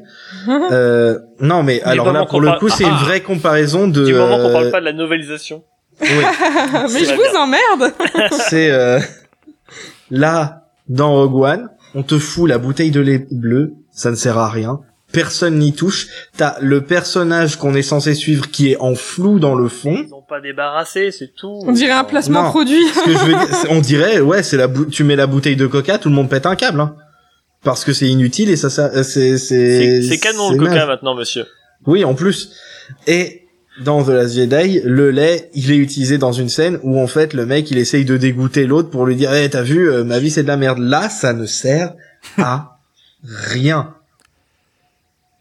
Mais est-ce que c'est pas juste parce que tout le monde boit du Bah lait oui. bleu dans Star Wars oui, mais il pouvait être en fond. Il pouvait pas être en, premier plan. Voilà, c'est là t'as le personnage qui est dans le flou et la bouteille qui est euh, qui est nette. Ça aurait été l'inverse, il y Ça aurait, aurait eu été un aucun clin souci. d'œil. Tu, En fait- ça, mais je l'ai même pas calé, moi. hein. Si, si, moi je l'ai remarqué plus, hier, ça- entre les, dents, les moments où je dormais pas. Ouais, J'ai vu. criez, là, hein, parce que moi, je l'ai même pas calé. Non, non, moi je l'ai vu aussi, je me suis dit pourquoi ils l'ont foutu en gros plan le lait? Et en fait, je me suis rendu compte qu'ils font ça avec tous les caméos du, Oui. du film, tout ce qui pouvait être des petits clins d'œil dans le fond ou sur le côté en mode, eh, regardez. Et ben, ils le foutent en pleine tronche. En mode, Ouais, ils ont mis Il des. Stormtroopers au fond dans le décor, c'est n'importe quoi. ça fait trop référence à l'épisode 4. Mais, pu- Non. mais non, justement. Non, il y a plein, de- il y a plein de caméos qui sont vraiment appuyés. Je suis d'accord. Le lait, je l'ai pas vu, mais il y en a plein d'autres. Baba machin là, euh, avec son sale nez. Et ben, Jeddah, mais c'est ils te le caméo foutent, ils te le foutent dans la gueule. Ponda Baba en mode, Ouais. oui, oui, on va lui faire une réplique et puis après on va bien s'attarder sur lui alors que les héros sont partis. tu vois. Bon, il y a quoi Il y a peut-être deux, deux secondes de trop à l'écran. Euh, Bah oui, bah mais il serait passé dans la foule sans rien dire, ça aurait été un joli clin d'œil. Quand Non. on te le fout dans la gueule et qu'il ait fait la même scène qu'avec Luke, t'es genre euh, quoi Non, mais c'est Franchement, un- c'est- un connard en fait. C'est juste que le mec partout où il va, dès qu'il bouscule quelqu'un, c'est un connard. Euh, Mais sur Jedi, il doit se battre souvent. Hein. ce que j'ai envie de dire, c'est hier, enfin avant-hier quand on l'a regardé, j'ai vu le- la scène et je me suis dit ouais bon ok j'exagérais et à la fin les personnages principaux s'en va, s'en vont, pardon. Et la caméra revient deux secondes revient sur les deux trous de du trop. cul. Ouais, ouais, on est d'accord. et- Là-dessus, je suis euh, d'accord. Sinon, il n'y aurait pas eu ces deux secondes-là, j'aurais dit ah ouais, en fait j'exagérais. Non, vraiment c'est nul, c'est nul à chier. Ouais, ouais. Il y a deux secondes de trop, quoi. Mais C'est c'est Moi, un maladroit, truc que j'ai. C'est, c'est Moi, maladroit. un, pire que Force Awakens. un caméo que j'ai remarqué, c'est au tout début, un tout début de Jeddah. C'est, euh, on a un gros plan sur euh, un droïde qui a une espèce de tête un peu allongée. On, on les voit sur l'étoile de la Euh, mort, ceux-là, com- je crois, non? Ouais, ouais, je crois. Ah, euh, ou alors enfin, c'est... dans les vieux ouais, films dans les vieux où, films. euh, Ou alors c'est euh, dans le, le on char les des voit sables. sur. euh, Oui, oui, quand ils vendent les Voilà. droïdes euh, au, dé- au début, voilà. Lui, lui, je l'avais, je l'avais bien capté, voilà. Mais c'est pareil. Mais Après, c'est un, un, un droïde de, de- Il y en a plein des comme ça aussi. Enfin, Ouais, ouais, ouais. Non, je sais bien. Ouais, mais vous- je- je- ils me- auraient pu prendre nos droïdes. Mais non, ils ont pris le droïde de la vente de, de R2D2 et euh, c'est 3 ouais. Pareil il y a pour... aussi. Parce que voilà. Faut, moi, je vois aussi ça des fois. Pardon. Non, c'est moi. Euh, Non, j'ai- je, je, je vais très vite. C'est juste pour dire, moi, c'est ce genre de clin d'œil comme ça, qui sont pas non plus, qui nuisent pas forcément au film non plus. C'est euh, un moyen de simplement tisser une, une relation, on va dire, entre les- les- l'univers et le film en question. Euh, Imaginez un, un, un Star Wars avec uniquement du contenu original actuellement, je pense que ça aurait du mal à marcher. Ah non, alors en fait, je pense que tu comprends pas les. Non, il- C'est pas un clin d'œil quand quelqu'un ferme les deux yeux euh, et répète de façon répétée devant toi. Ça aurait été un clin d'œil si t'avais vu Ponda Baba euh, se disputer avec quelqu'un dans un angle du truc Et où il passe se devant lui. Mais non, mais Euh, là, je parlais pas de Wanda Baba, là, je parlais plutôt du droïde dont, dont, il, Ah, dont, euh, ok. dont parlait, éventuellement Mais du lait bleu moi, aussi, même si pour le coup, euh, il aurait pu être en fond. En Pareil, j'ai. Et Vador. j'ai- Alors Va- Vador, c'est le pire de tous. Je vais y venir. Je... Pour finir vite fait sur les caméos, moi j'ai rien contre. Je trouve qu'il y en a beaucoup et que à force ça sort un peu du truc. euh, notamment sur Jeddah, euh, je les Ouais, ai pas c'est tous 3 notés PO, parce putain. que je voulais regarder le film. Je voulais pas, je voulais pas prendre, euh, je voulais pas perdre mon temps à juste prendre des notes. Mais il y en a vraiment beaucoup et ça m'a un peu sorti à la fin. Mhm. Et c'est 3PO qui a le, son pire rôle de toute la saga. mais, non, mais genre, j'étais pas fan de pas- ces ils- 3PO. Ils sont allés chercher Anthony Daniels pour ça. Mais je crois qu'il est en CGI, hein. Mais surtout, il y a une incohérence à cause de ça. Ah, attends, oui, en plus, on en reparlera si tu veux. Mais, euh, par contre, des caméos qui sont super cool, c'est quand tu vois le Ghost, quand tu vois Chopper, Ah quand t'as Hera qui se fait appeler au truc, ça c'est des trucs. Le film ne se focus pas dessus Oui. pendant deux secondes. C'est ça un clin d'œil, c'est un petit truc comme ça qui passe vite fait. En plus, il dis, est, Hey, il est beau le Ghost en plus. euh, là, il est, euh, il, il est pas en animation, du coup, il est euh, encore Et- mieux quoi. Pareil, il y avait un truc un peu awkward avec euh, la première fois qu'on voit Bale. Tu vois, quand on voit dans ces autres scènes, Oui. ça va, mais la première fois qu'on le voit, ils sont en train de discuter, le mec, il arrive, Le il film s'arrête. le film s'arrête sur lui, il y a un silence, c'était genre... euh, il s'approche, il sort des, il sort De de, l'ombre et il ne dit rien dans la scène. La scène passe à autre chose. En fait, C'est débile. non, c'est nous qui sommes pas intelligents. Il faisait un foreshadowing de ce que Vador allait faire. il sort de l'ombre, il regarde les gens, et... ah non, mais c'est c'est horrible parce que moi, je, euh, av- avant que le film sorte, à chaque fois, euh, je disais ouais, tout le monde. euh, Il y avait eu un trailer et puis tout le monde était là. ouais, il y a Vador et puis moi j'étais là. Oh, il y a Bale, c'est trop bien. mais Euh, ces scènes, euh, soit il dit rien et il sert à rien, soit c'est ah oui, euh, ton pote euh, le Jedi, oui, euh, mon pote le Jedi, on n'est pas des vrais personnages dans ce film, mais on va avoir une scène à nous tout seuls pour parler de mon pote le Jedi Ouais. et de elle à qui je fais confiance Bah, de ma vie. Ça c'est drôle parce moi, que du coup c'est ultra ironique, mais Oui, moi j'ai beaucoup aimé le, le petit clin d'œil à Leia, au fait que c'est sa fille et tout, et l'ironie derrière le truc, euh, je lui ferai confiance avec ma vie, et dans le film Tu suivant, il se, fait tu- il se fait tuer avec toute sa planète parce que parce qu'elle s'est fait choper. Pas gérer. mais, Mais, voilà, il y euh, a ça aussi. Mais moi, tout ça, ça me dérange pas, euh, contrairement à Vador. Vador ou plutôt euh, va dehors. moi, moi, je pars, non, mais je, pardonne, je, je suis prêt à pardonner le les bleus, Ponda Baba, même si 3PO, hein. Mais euh, Vador qui apparaît en, enfin, je veux dire, Mustafar, Sur Dol hein, Guldur. hein. C'est sympa à voir. Oui, là, vrai. dans le Mordor, là. Euh, avec sa pun, le mec il s'est il s'est entraîné à la punchline. Eh, je vais niquer Palpatine, je vais m'entraîner sur Krennic. je veux dire, c'est très joli, hein, Mustafar, je suis content de voir tout ça, hein, mais euh, en soi, ça n'a pas d'utilité. Ça, ça, Oui. pas, ça va pas servir à grand chose. Bah si, c'est. mais ça- justement, ça, ça renforce un aspect intéressant que j'avais trouvé, qu'on n'avait pas vu avant, c'est les, les luttes internes dans l'Empire. Ouais, mais il tombe comme un cheveu sur la soupe. Ça marche très bien avec lui et Tarkin, en vrai. Bah, il- c'est le, c'est le numéro 2 de l'Empire, ça me semble pas illogique d'aller le voir. Donc le mec, il a essayé d'aller sucer Vador pour dire, ah, Tarkin, il est méchant avec moi, il veut me prendre mon étoile noire, je suis pas d'accord.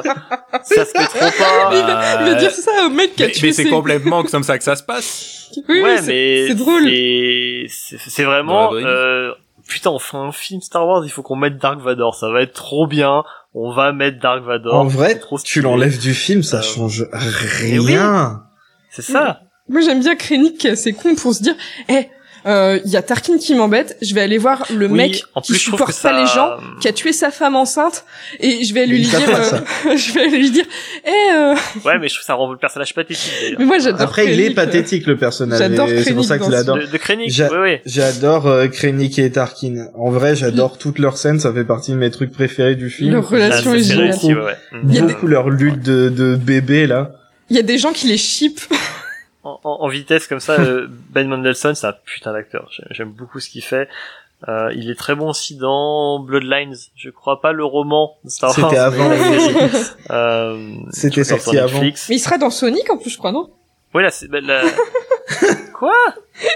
Sans déconner. Je sais pas. Non, c'est pas Non, c'est Jim Carrey Non, qui est il dans était Sonic. dans quoi alors? Il était dans un Je sais autre pas, il film. est, il est dans tout. euh, il est dans euh, Captain Marvel. euh, c'est toujours un méchant. Il fait, il fait souvent des choix de, de carrière euh, un peu, un peu bizarres. Ben Mendelsohn. On arrête le podcast. suis en train de maintenant, regarder. C'est que Ben Mendelsohn. Il est dans quoi d'autre récemment? Il a joué dans un Un peu au blockbuster, montage. non? Oui, euh, Captain Marvel. Ah. Ouais. Et il y avait aussi le film de merde là de Spielberg. Euh, Ah oui. euh, Ready euh, Player One, c'était le Ready. Player One, Ah, voilà, ouais, c'était ouais. ça. Pardon Spielberg. Ah, D'ailleurs, je voulais le voir juste pour voir Mendelsohn, parce que c'est le seul truc qui me bottait à, à, à tant soit peu. Mais euh, faut pas déconner quand même. non, ça en vaut pas la peine. Tu le verras Mais du ailleurs. coup, ouais, effectivement, enfin, cette, cette scène, ok, ça montre les luttes internes entre euh, machin et puis Tarkin et puis Bidule, mais honnêtement, tu retires cette scène du film, il marche toujours, ou même tu mets un autre personnage à la place, ça marche toujours. Il n'y avait pas besoin de mettre Mais le problème, c'est que- Vador. Non, c'est juste Il y cool a à qui voir. au-dessus de Tarkin? Il y a l'empereur et Dark Vador. Il va pas aller voir l'empereur, donc euh, il faut qu'il Bah, il est obligé d'aller Du voir coup, tu vas voir l'assassin de, du, de l'empereur. Mais il Ouais, est mais pas encore l'empereur, mort je veux dire, l'empereur. euh, tu. Non, l'ass- l'assassin dans le sens son. Ah l'exécuteur. euh, Voilà, c'est comme si t'allais voir le bourreau au Ouais, lieu mais de l'empereur, euh, c'est- c'est chaud. Alors que que Vador, c'est vraiment un voilà, c'est. Oui. Ouais, mais c'est le seul mec qui est au-dessus de Tarkin. Il a pas trop le choix. Il, Mais- est seul- il, il peut, il a, il a pas beaucoup de choix de mecs qui peuvent influencer Tarkin éventuellement. Mais en plus, même pas. Il se fait rembarrer par un. Mais à Par- quel, par à quel moment tu dans vas le voir 4? Vador en disant euh, euh, Tarkin il m'a bolossé, euh, s'il te plaît viens le taper À quel moment Vador il va faire ouais allez ok viens si j'arrive tu je prends le- mes cousins avec moi euh. si tu le dis comme ça, c'est évidemment, ça peut jamais marcher. D'ailleurs, dans la première version du film, avant les reshoots et tout, c'est Vador qui tuait Krennic en l'étranglant à la fin. Genre, Krennic était sauvé, se retrouvait dans le vaisseau de Vador, Vador le voyait, pff, hop, il le bute. Alors que sa fin elle est merveilleuse quand même. hein. Tu m'as Ah, fait chier. Krennic dans le Tu m'as cassé les couilles, trou de balle. elle, est, elle est un peu torchée Moi, Mais j'aime bien non, mais elle est merveilleuse parce que il, il se fait le rayon, il passe pile dans sa petite gueule. En plus, Ouais, tu vois ouais, que le c'est mec, c'est le mélange de, de, de peur et de plaisir, genre, oh, c'est si beau ce que j'ai créé. C'est son Oh, personnage. C'est tout le temps le que ça la peur et le plaisir. Le mec, il a la strangulation euh, érotique. Il a la- T'as vu son le petit sourire il a même pas droit à une fin euh, en gros plan enfin c'est vraiment filmé de très loin pour me- Oui, oui, c'est, merveilleux. tu, tu vois le petit point là-bas la petite tour qui se fait dégommer bah il était là dégueu. si t'as pas, si oui. pas suivi tu sais pas ce qu'il est devenu le perso par C'est pour montrer à quel point il est insignifiant et puis pour souligner le, si le fait que c'est juste. c'était pas le bon moment parce que tu sais pas ce qui s'est passé pour lui. Et puis c'est complètement dans le, ce plan, il est complètement dans le, le style de gigantisme Oui. qui occupe tout le reste du film. On voit toute la, la zone de Scarif. Euh, Donc ça, par contre, c'est, euh, c'est c'est c'est- c'est dans le ton du film. Mais pour revenir à Vador, parce que c'est ça dont on parlait de son, de son caméo, en fait, cette scène-là, elle est surtout là pour introduire la toute fin du film. Ouais, pour c'est dire ça en Vador fait. était là. C'est Oh. pour dire non, non, c'était pas euh, complètement gratuit, hein. C'était. Voilà. euh, Parce que si tu retires toute la fin, qui, alors on, on va dire, euh, imaginons que le film s'arrête quand, euh, bah, simplement Scarif est détruite, voilà, on a Jyn Erso et Andor qui, euh, qui euh, décèdent. Ça s'arrête là. Bon bah Ça tout le monde oublie le film. Non, mais on a, mais, je dire, on a, on a euh, Radius qui repart avec ses plans, machin. On s'arrête là. Non, je suis d'accord. Vador qui Mhm. débarque, qui euh, dégomme tout le monde en mode Force Unleashed, c'est pas utile. C'est, tu peux Après, c'est bien ça passe- ça réalisé, je trouve. C'est bien, mais c'est bien, mais c'est bien réalisé. Je dis pas que la fin est naze, Et la c'est musique c'est est chier. euh, toute cette fin est cool. Moi, revoir le, Leia tel qu'ils l'ont fait, ça pareil, ça à l'époque, ça m'avait foutu un peu des frissons et tout. C'est super cool, c'est c'est cool à regarder. Mais ce que je veux dire, c'est que toute cette fin là, elle est uniquement là pour venir servir la sauce aux vieux fans, pour créer une jonction pile poil avec l'épisode 4. Genre même pas on a le temps de respirer entre les deux, c'est euh, euh, ça s'enchaîne directement. Or tu la coupes, vraiment tu as tu arrives au film avant tout ça, mais le film il marche pareil. Ouais, Ouais, moi ouais. je... ah bah Et alors, donc, et donc si faux. tu enlèves ça et que ça marche pareil, bah qu'est-ce qui t'empêche d'enlever la scène avec Vador en plein milieu? Oui. Mhm. alors moi j'aime j'aime bien le fait qu'il y ait Vador, même si effectivement ça fait vraiment gros fan Après, c'est euh, Parce que- gros Vador. J'ai- J'aime bien le lore que ça ajoute, même si c'est juste des images, ça te donne envie d'en savoir plus. Et l'histoire de la forteresse est cool. Et c'est pour ça que moi je suis jamais, c'est pour ça que je suis jamais déçu avec un Star Wars ou avec un truc comme ça. C'est que moi tu me donnes du, tu me donnes du lore à manger comme ça, tu me sers du lore, je suis content. Oui, c'est C'est pour ça. ça que même tu Euh, me fous un lait bleu de, en plein milieu d'une scène comme ça, a autre chose autour, je suis content. c'est pas, c'est pas grave. Il y avait pas autre chose autour. Après, euh, la scène euh, de Vador à la fin, moi j'aime bien parce que j'aime bien les fins euh, en demi-teinte ou voire carrément euh, euh, tragiques.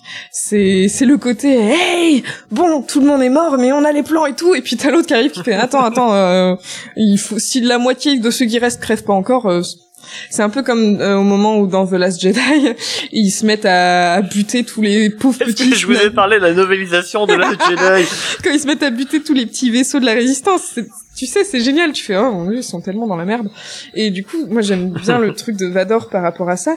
Mais t'as as, l'impression qu'ils savent pas où s'arrêter. Genre, ils font un truc qui fait vraiment fin cinéma vraiment classique. Le, les héros qui qui se font un câlin avec la lumière qui submerge tout, ils auraient pu très bien finir là-dessus, comme tu disais.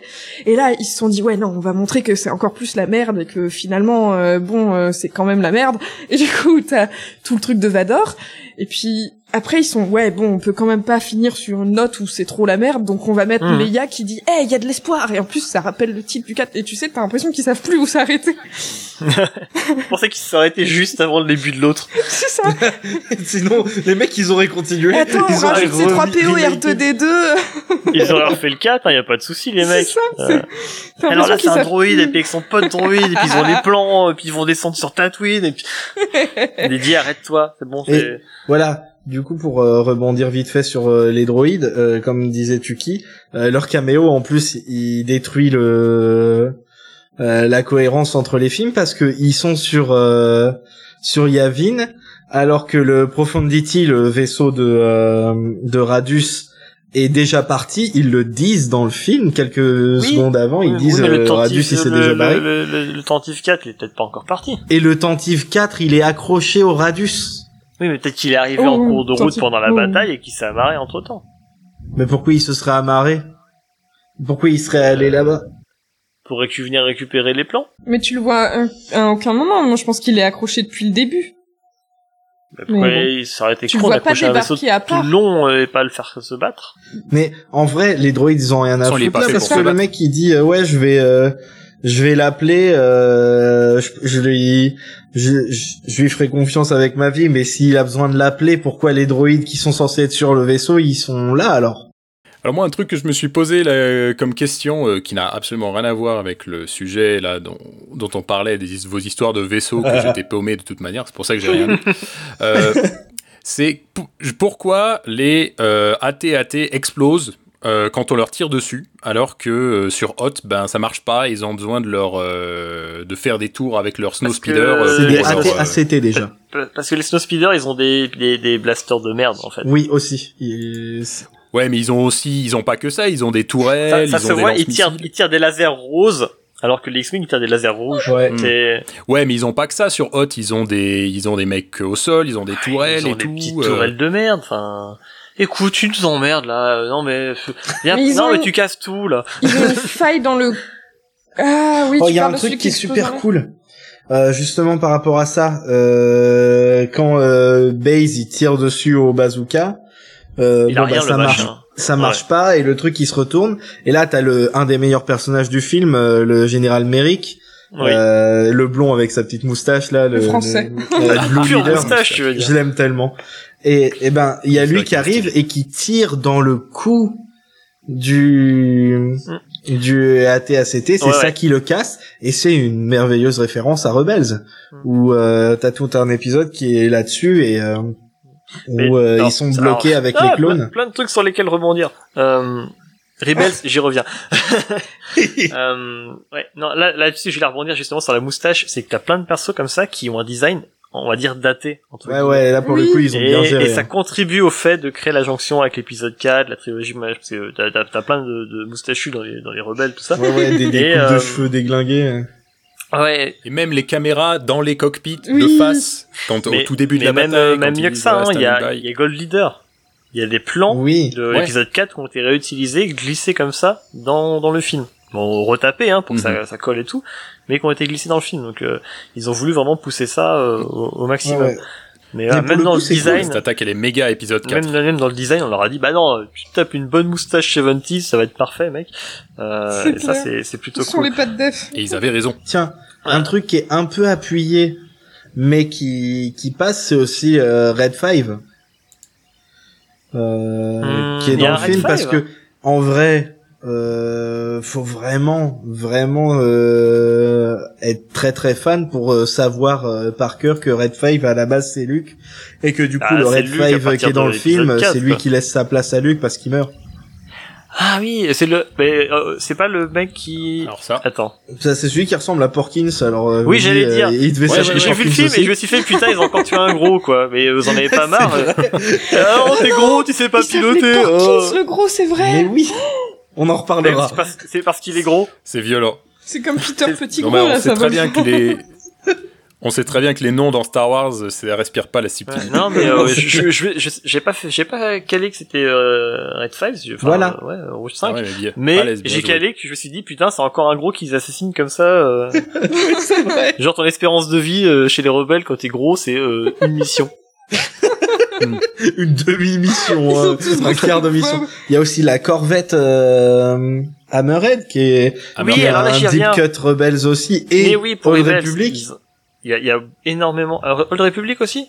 Oui, bah ça vient de là à la base. C'est la ouais. même D'accord. J'allais dire justement, il y a énormément de connexions entre Rebels et, et le film. Et ça, c'est, bah, pour moi, c'est forcément très très cool. Mais c'est bien géré parce qu'en plus le, le truc, truc a un de- rôle dans le film. Il sert à quelque Oui, chose. ils ont, ils ont, ils ont, ils ont donné une utilité et euh, une putain d'utilité parce que ça aussi c'est génial. C'est un bien. des coups de, des trucs de génie du Ah, film. ça, c'était une bonne idée. J'ai une idée. Bah, je me suis demandé, je me suis demandé si c'était le film qui avait eu cette idée pour la première fois ou si c'est un truc qu'on avait déjà vu ailleurs. Je sais pas, euh, franchement. Ce fait de pousser les et, trucs et les uns prenez un les vaisseau autres. comme ça, je crois qu'à part dans l'univers étendu, c'était ça a été jamais fait. En tout cas en film, ça a jamais été fait. Bah voilà, non non bah voilà, je me doute, le- les films je me Ah, doutais, du- mais du- ouais les, je me demandais dans l'univers Hmm. étendu. Ça a peut-être été déjà fait, mais pas Mais non, de méga cette stylé. façon-là. Euh, en tout cas, ça c'était vraiment très très classe. Et ouais, du coup, bah, toutes les connexions qu'il y a avec Rebels, c'est super super cool. Il y en a dans les deux sens. On retrouve des personnages ou des éléments de Rebels dans le film. Et inversement, on a des petites choses qui ont euh, qui ont euh, euh, transpiré dans Rebels derrière. Euh, je sais plus ce que c'est. Il y a, y a un, un alien qui jure à un moment donné. Je sais plus ce qu'il dit exactement. Carabast, voilà. Fais euh, putain de merde. un peu ça, voilà, la traduction c'est un peu ça. Et, euh, et ça, ce, ce juron là, il a, bah, on- il y a eu Zeb par, Ouais, par la suite de de Zeb. Rebels qui le reprenait, hein, c'est devenu un petit peu son gimmick. Donc Ouais. ça c'est euh, c'est aussi très très cool quoi. Et ça j'aime bien. Moi ça, moi ça me plaît, ça, me- ça me flatte juste. Bah, c'est encore un truc hein, pour aller dans le sens des fans. Pas forcément Mais tous, ouais, c'est ça, euh, hein, c'est fait pour. euh, ça flatte. Hein, enfin, euh, ah, je connais. Ça c'est je, je sais, je, je suis fan, je connais. Euh, merci de, de me récompenser. C'est ça. Moi, je boude pas mon plaisir hein, quand, quand c'est bien fait. En plus, euh, c'est encore mieux. Euh, au fait, euh, en passant, euh, Tarkin, c'est euh, pour la partie voix, c'est le même euh, acteur que pour euh, Rebels et Clone Wars. Oui, et l'épisode 4, c'est Peter Cushing. Non, la voix. je sais. Qu'est-ce que tu fais là? Non, tu- Pourquoi tu me fais ça? C'est la fatigue. Un dernier truc dont je me rends compte, on n'a pas du tout parlé, et qui pour moi est un gros point fort du film, c'est euh, le droïde K2SO, Ouais, c'est qui est vrai. vraiment, euh, qui est vraiment excellent euh, dans les droïdes sarcastiques ou voilà euh, très premier degré, euh, voilà qui dit un truc gentil et juste après le coupe avec un truc euh, bah, finalement qui est pas si joyeux que ça. Et même au, au niveau design, D'ailleurs, vraiment cool. Très, très euh, cool. tellement pas l'habitude de l'entendre en français que j'ai mis du temps à comprendre de qui tu parlais. Bah, euh, D'ailleurs, moi, j'avais peur avec la promo et tout qui qui soit juste un copier-coller de HK47 de Kotor, mais j'étais content parce que ouais, bah non, il était pas ça, il était différent quoi. Génial qui est tout. Mais je j'ai pas beaucoup joué à Kotor, mais je crois qu'il marche mieux que même que, que, que HK. Non, ils sont différents. Ils sont complètement différents. J'ai envie de lancer une guerre, laisse. non, non, non, mais euh, moi, je suis pas un fan hardcore de HK47, mais. Euh, Non mais ce nom, putain. Oui, non, Ouais. mais ouais, ouais. Sérieux les gars? Bah oui, la subtilité. on le disait juste avant. Hein. Mais euh, Keitueso, Keitueso, non, je suis très fan, j'aime beaucoup ouais, le design. Alors si vous avez l'occasion, pareil, l'Art of hein, de Rogue One, il vaut le détour aussi. Euh, je dis ça à vous, aux auditeurs également. Et, euh, et sinon, bah, j'en profite pour rebondir sur un autre truc que j'ai trouvé assez, assez bien mais dans le film. Et ça rejoint ce qu'on disait un peu sur la glorification, des, tout ça, mais euh, les fins, souvent les fins des personnages, euh, en l'occurrence là je pensais à celle de K2SO qui est vraiment très très cool en fait, et très touchante, Mhm. mais elles sont plutôt bien gérées en fait. C'est le personnage le plus humain en plus. hein. Je trouve que la façon dont... À chaque fois, le- t'es t'es triste quand il meurt, euh, Ouais. tout quoi. C'est. Ah, moi, il, ça marche il chaque fois. il hein, joue c'est vraiment bien quoi. Euh, Alan Tudyk, c'est c'est Je trouve dingue. Hein. Il, il- il joue Ouais. bien et ils ont réussi à, à, à- il il arrive à mettre de l'émotion dans sa voix et ils ont su la garder, Ouais, ouais. donnant son petit côté droïde euh, derrière. Euh, Mhm. et pourtant, il en fait pas des, des caisses non plus, donc c'est c'est très subtil, Mhm. c'est très bien fait. J'espère qu'on va le revoir dans la série. Euh... Mais oui, ça a Euh, été confirmé déjà. Ouais, mais je savais plus. Euh, du coup, non, mais c'est c'est très cool. Ça, ça, bah, sa mort est très cool. Non, j'ai dire, ça c'est bien fait. J'adore Euh, quand il crève. j'adore quand il crève, putain, j'adore la, la mort, c'est mon délire. Euh, Faites Henri tue tout le monde, oh yes mais pareil, celle, bah, celle de, de Beirut, euh, ça marche aussi. Euh, Mais bah, Base et, Chirrut. Oui, je vais compris Beirut. Fallait qu'on le merci place, hein. à, à Eastune d'ailleurs, hein, big up. euh, je sais que t'écouteras jamais, mais c'était c'était toi qui avais eu l'idée de, de ce nom de chip Beirut, c'est parfait. Beirut. Mais pareil, leur, le- eux, leur, leur fin aussi, elle est assez émouvante. Euh, Cassian et, euh, et Jean, ça marche, euh, ça marche bien aussi. Enfin, Mhm. je trouve qu'à chaque fois, il réussit le coup. Enfin, il n'y a pas de. Même celle pour, de euh, pour Body, même celle un petit Body peu, un peu- expédiée, un peu.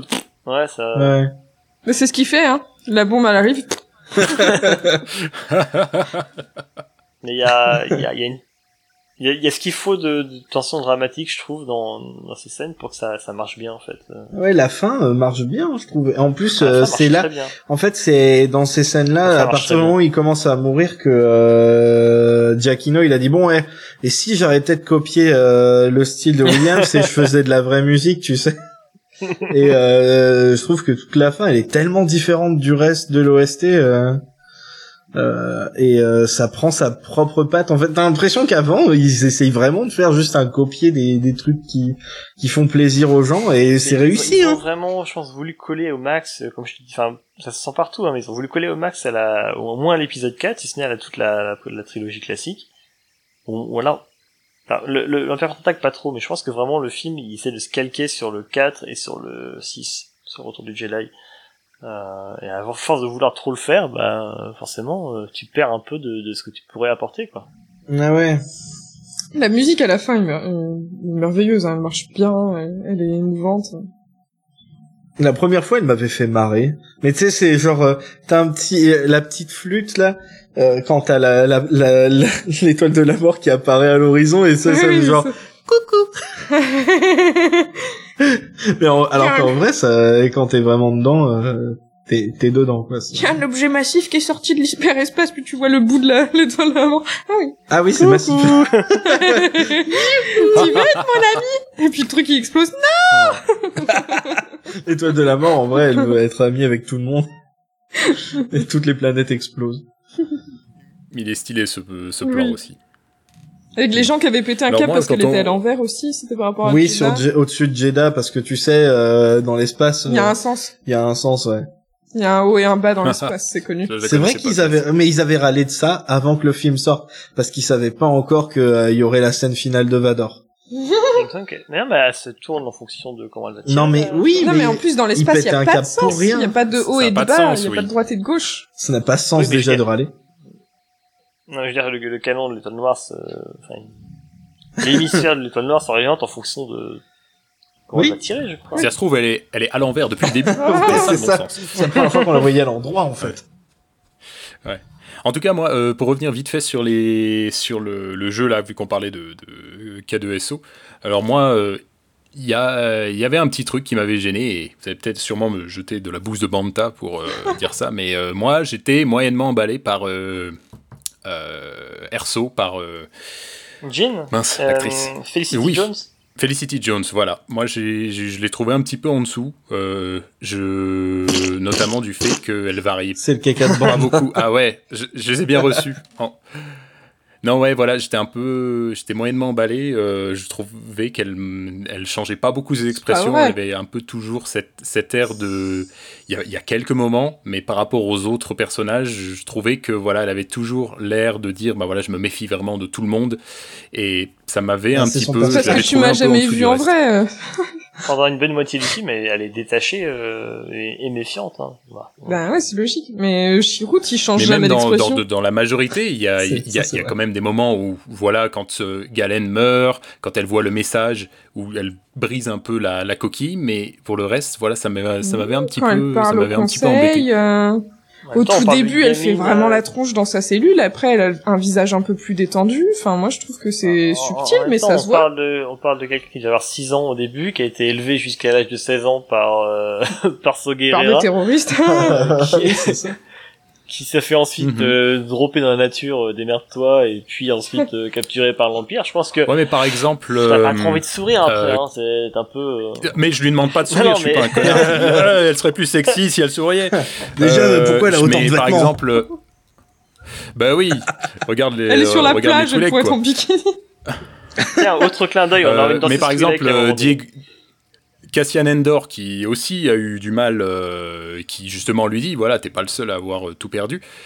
Je le, je le trouvais un petit peu plus varié dans ses expressions. En même temps, le euh, personnage a peut-être plus de recul visage. aussi, sur euh, Non, lui-même. je, trouve qu'ils sont. euh, ils Moi, sont je trouve les deux, je- enfin, ils jouent très bien, les deux. Enfin, je- Mhm. Non, et puis euh, comme je disais avant euh, l'émission, moi une de mes scènes préférées c'est euh, quand euh, elle voit euh, l'hologramme de Galen là et que euh, justement jusque là elle essa- elle essayait de maintenir sa façade impassible. euh, ouais ouais, je fais euh, Genre, regarde, je je fais pas de sourire, euh, je suis je suis je suis badass moi. Des trucs comme ça et puis là t'as le au fur et à mesure de la scène t'as le, le le masque qui s'effrite et euh, et elle finit à genoux et tout. Et en vrai, je sais que c'est et toi tu trouves que c'est fait exprès pour faire tirer l'arme, ce qui est tout à fait le cas. Mais euh, peut-être que c'est parce que toi t'as pas des mauvaises histoires avec tes pères, mon petit père. Oh, ouais, si tu commences à y aller comme ça, moi, je quitte ce podcast. Mais moi, je trouve que justement. Non, toutes- effectivement, c'est c'est toutes possible. ces interactions avec euh, Cassian, elle a un gros range d'expression parce que justement ils ont ils ont leur relation évolue vachement. T'as des moments où ils sont vraiment en conflit, il y a des moments où ils se connaissent pas et tout, et à chaque fois dans leur discussion, tu tu remarques euh, ces expressions genre ça passe de ouais euh, t'es un connard à euh, je culpabilise à tu sais parce qu'ils Mhm. s'envoient chier l'un l'autre et non franchement moi j'ai pas eu de problème là-dessus je trouve que par exemple euh, Chirrut euh, change jamais de d'expression pratiquement Ouais, mais lui, je l'aime pas trop Ah ah. de toute manière, donc ça m'a pas trop gêné. euh, Dark Vador il change si, jamais d'expression à, faciale euh, ouais.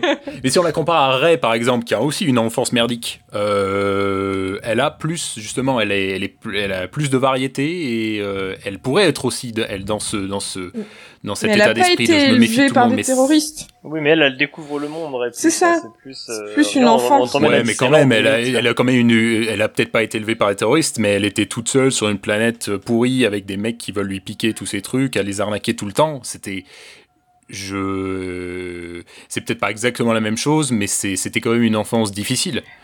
Et je trouve que il y a plus de, j'avais, ça passait mieux avec. oui mais c'est pas exemple, comparable elles ont pas du tout le même développement Ouais, c'est pas du- Euh, c'est pas le même type de personnage. Jean c'est une guerrière elle a été élevée par euh, Oui, des gens vois. qui faisaient la guerre. euh, Regarde comment elle une pète la soldate. gueule des, des Stormtroopers. et C'est un elle film de guerre, hein, c'est les.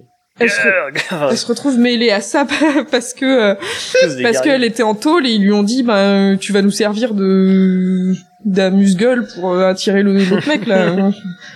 Euh, Mhm. Mais même, voilà, c'est voilà, c'était Ouais, mon ouais. interprétation. Mais oui, t'as as le droit d'avoir tort, hein. personne ne t'en empêche. Mais J'ai le droit, j'ai le droit aussi d'arrêter d'enregistrer maintenant et tu te débrouilles De avec. toute façon, euh, va falloir le qu'on master, arrête hein. bientôt parce avec que le Master euh, Switch. Oh non On va encore devoir mourir. euh, au niveau du casting, je crois qu'il n'y a pas grand monde qui soit vraiment en retrait. euh, bah, il est Body. le casting en même temps, il est assez cool. Body, non, Body j'aime bien moi. Non mais il joue bien, hein. il est, il est Il y a de très cool, mais. euh... non, il est cool. On parle du casting, pas du Il développement de. Ah pardon, euh, je sais. Je parle de jeu, hein, pas de développement. Oui, non. Il... Un casting. Bah, il y a Ponda Baba. Non, je plaisante. Il fait très bien le mec énervé, euh, tête à claque. Je crois qu'ils ont rappelé le même. peut-être. Il y a des bonnes couilles sur le sur le gars. Mais non, c'est l'autre qui est les bonnes. Et c'est pour Ah oui, Baba c'est qui a Evazan. les couilles. C'est Eva- Comment C'est Dr Evazan, le mec qui a une sale gueule. Mais ils ont tous les deux une sale gueule. Il y en a juste un qui a des couilles à la place Ouais, du c'est menton l'autre. hein, ce que tu dis un petit peu là quand même. Bah, Luc aussi. Non, je- ça vous va, ça? Euh, Ok, c'est spéciste, ça me va, ouais. Et après, non, mais c'est pas vrai, j'ai un très bon ami Wookie. Euh... Oh non, moi je déteste ces gros bâtards de Wookie. Déjà, ils viennent nous voler notre travail. Il Là. se balade à poil, littéralement. Bon. Est-ce que on avait d'autres choses à dire? Est-ce que est-ce que tu veux repartir sur Dark Vador? Matt? Je pense que j'ai tout dit, il était pas utile dans le film, euh, je comprends pourquoi l'avoir mis, mais bon, ça, ça me le rend pas plus mauvais, mais pour moi c'est le, voilà, le plus gros caméo et le plus obvious de tous, quoi. Enfin, c'est, c'est du fan service à la louche. Mais c'est, c'est un peu ça tout le film. Ah, j'arrête Euh, oui, mais justement, ouais, ce qui est rigolo, c'est de, euh, c'est que clairement pour moi, euh, il y aurait pas eu Vador. Euh, bah déjà, ça aurait changé euh, vraiment au film. Mais surtout, euh, la plupart des gens qui trouvent que c'est le meilleur euh, Star Wars et tout, et ben, ils penseraient pas ça. Ouais. Euh, parce que la plupart du temps, quand tu leur demandes euh, qu'est-ce que qui était trop bien, euh, bah c'est ah bah euh, la scène Ah, de la Vador. scène avec Vador. Le nombre de gens qui disaient ouais, euh, euh, moi dans Last Jedi j'attendais l'équivalent de la scène de Vador dans euh, avec euh, avec Luke, mais genre bah ouais, enfin Luke il a fait mieux. Enfin j'ai envie de dire. Quel, quel intérêt, j'ai envie de dire Euh, aussi. euh. c'est l'équivalent. Euh, je veux dire, euh, c'est l'équivalent de Jedi du truc. T'as Luc qui débarque dans le... euh, Je sais plus comment ça s'appelle, là, les gros gorilles euh, qui remplacent les AT-AT, où il y a Hux et tout le monde, et puis qui commence à buter tout le monde avec son sabre laser, et puis... TM6. Ouais, ouais. Non, eux ils voulaient que voilà, ils les ils les fassent tous casser, euh, ils les foutent tous à terre et tout. Et non, mais c'est c'est fou de voir que euh, les les gars ils sont euh, ils, ils en fait ce qu'ils veulent c'est euh, c'est juste du du pam piou piou et tout et c'est euh, pas forcément euh, ce clairement est- ce que donne le film, par contre. euh, ce qui est ce qui est ce que donne le film et c'est pour ça que c'est le Star Wars le moins intéressant même Ah, alors, par contre, pour le coup, c'est un, un des Star Wars qui porte le mieux son nom. On a les étoiles, on a de la guerre. Euh, Là-dessus, on est, on est servi, quoi. Ouais Euh, Et, euh, et c'est pas pour dire que le film est mauvais, c'est juste que voilà, il a Ah, une fanbase euh, assez euh, toxique qui m'a vachement. euh, En fait, ça me faisait peur de revoir Ça- le film, hein. ça t'a gêné, tu t'es dit, putain, je vais peut-être aimer le même film que ces coins. Mais c'est ça. C'est-à-dire que les mecs ils sont tellement dégueulasses que j'ai- j'ai- j'ai- j'avais pas envie d'aimer le même truc qu'eux. Et euh, au final, Et je tu te toujours. priverais des bons trucs pour Ouais, rien. c'est ça. Mais c'est ça. T'as le droit, t'as le droit de voir le film avec le recul que eux n'ont pas.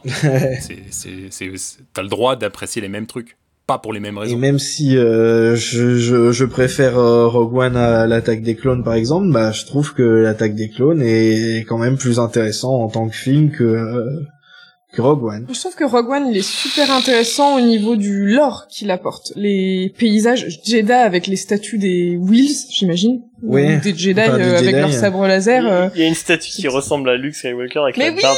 Oui, beaucoup rire elle est géniale.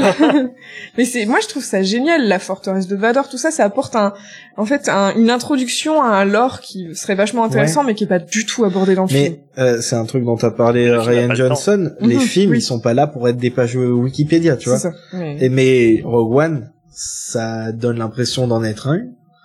Et comme par hasard, euh, ben ça leur plaît vachement, alors que ben en fait ils confondent euh, le lore et l'histoire et la Mhm. substance, Mhm. euh, qui est que euh, Rogue One c'est un film qui est Mais- cool et je pense que c'est celui que je vais le Star Wars que je verrai le moins parce qu'il a pas grand chose à à dire.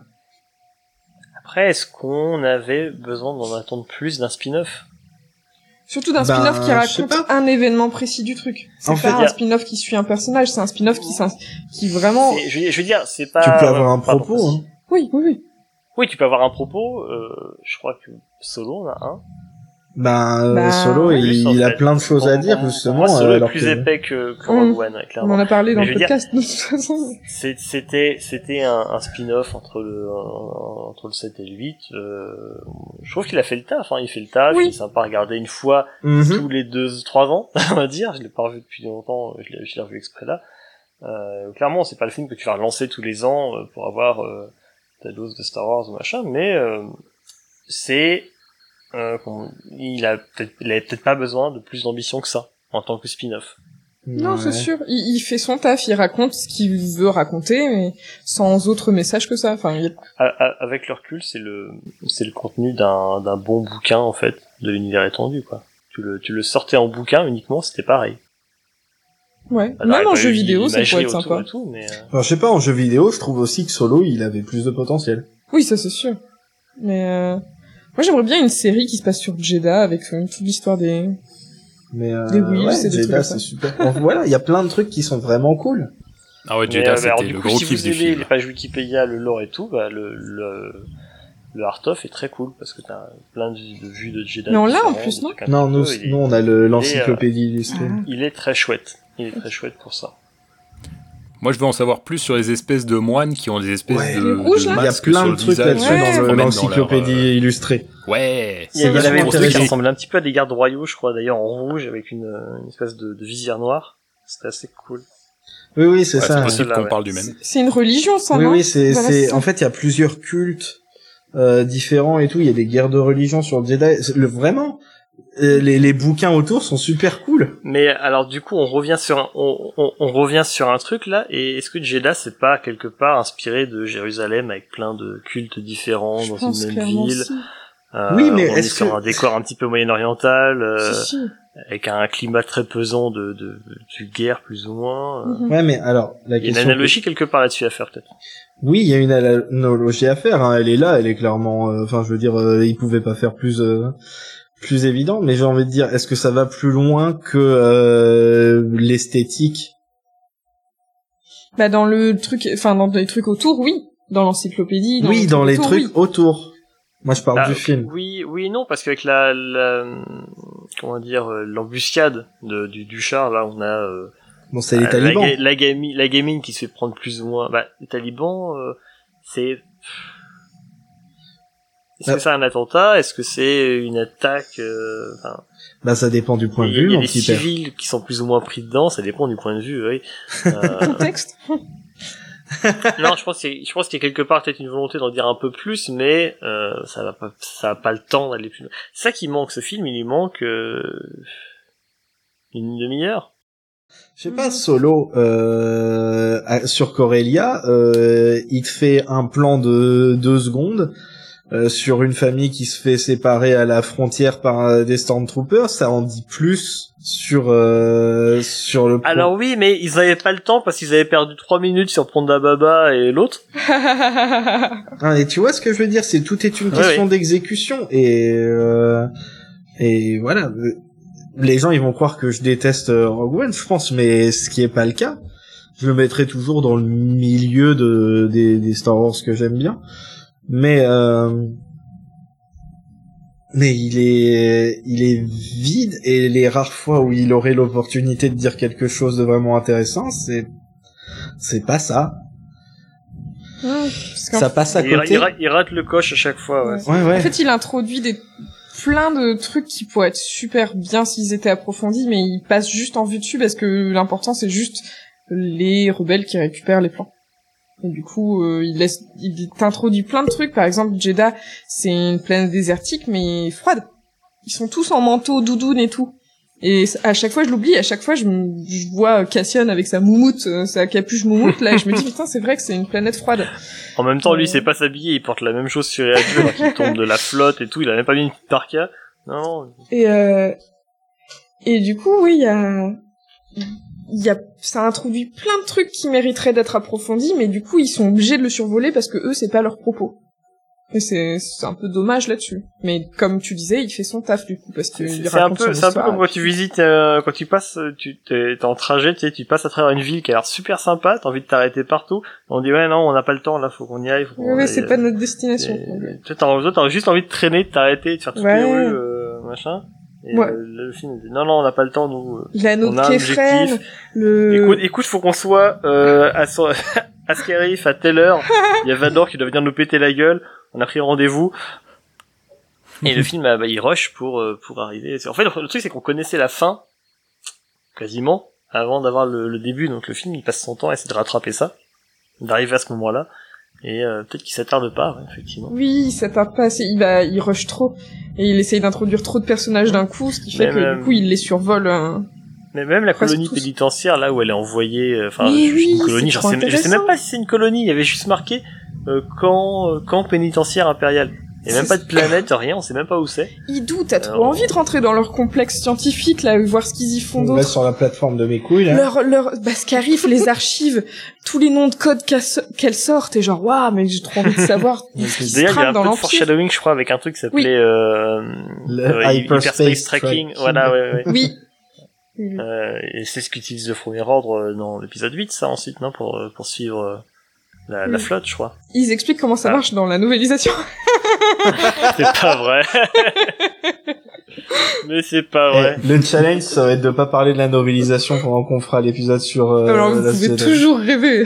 Le challenge sera peut-être pas, pas parler de l'épisode 8 pendant qu'on fera l'épisode sur l'épisode 8, parce qu'on a déjà assez parlé de l'épisode 8 sur tous les autres épisodes. Non, mais en vrai, là, euh, je trouvais qu'il y avait vraiment besoin de d'en parler parce que ben il y a vraiment des des choses qui qui m'énervent parce que il laisse vraiment tout passer à Rogue One. Euh, alors qu'il il, il- il a les défauts qui disent Mais, que euh, mais, mais- mais c'est parce qu'il est brosse dans le sens du poil. mais oui mais c'est juste euh, pour ça genre est-ce que vous êtes vraiment si débile que ça? Il fait pas de vagues. Je pense que t'aurais mis une femme à la place de Chirrut, déjà, ça aurait gueulé davantage. Ah Mais bah c'est non, ça. Euh, t'aurais cassé un petit peu le mythe des Jedi ou ébréché le mythe des Jedi au passage, ça aurait gueulé pareil. Ça aurait été Euh, Kelly le- Maritran à la place de, de de euh, euh, Je te dis, le film, il fait pas de vagues. Il passe à travers le, le background Star Wars en amenant plein de jolies choses au passage autour. Il passe à travers le lore sans faire de vagues. Et euh, bah, du coup, ça leur convient très bien. Ça, oui. les- ça, leur, ça les bouscule quasiment pas. Ça, ça touche à peine à leur ancien même univers légende où bon, ça, ça vient un petit peu le bousculer, mais euh, on- ils peuvent s'en accommoder a priori. C'est, c'est vraiment le film qui, forcément, oui, il fait, il fait le moins de vagues, donc ça passe très bien pour eux. Donc il n'y a, pas de raison de s'en prendre à lui. Alors que C'est con pour un film dont le final est, est sur une plage. pourquoi? Ah, il fait pas de vagues. Ah, ah, ah. Mais à oui, oui, non, mais je, La vache. je sais pas quoi dire. Là, je sais plus quoi dire. là. Et ben voilà, on peut conclure, tu vois. C'est bouclé. Allez, ça c'est fait. C'était ton Je plan depuis le une début. punchline Ah, mais comme ça à chaque fois qu'il faudra fermer. À côté, hein, The Last Jedi, il retourne tout. Il te, il te prend tout, il te fout à l'envers, il te, c'est, mais même pas en c'est, c'est- plus. c'est le mec qui vient, il rentre dans la salle à manger, puis il te retourne toute la table avec la vaisselle qui était dessus.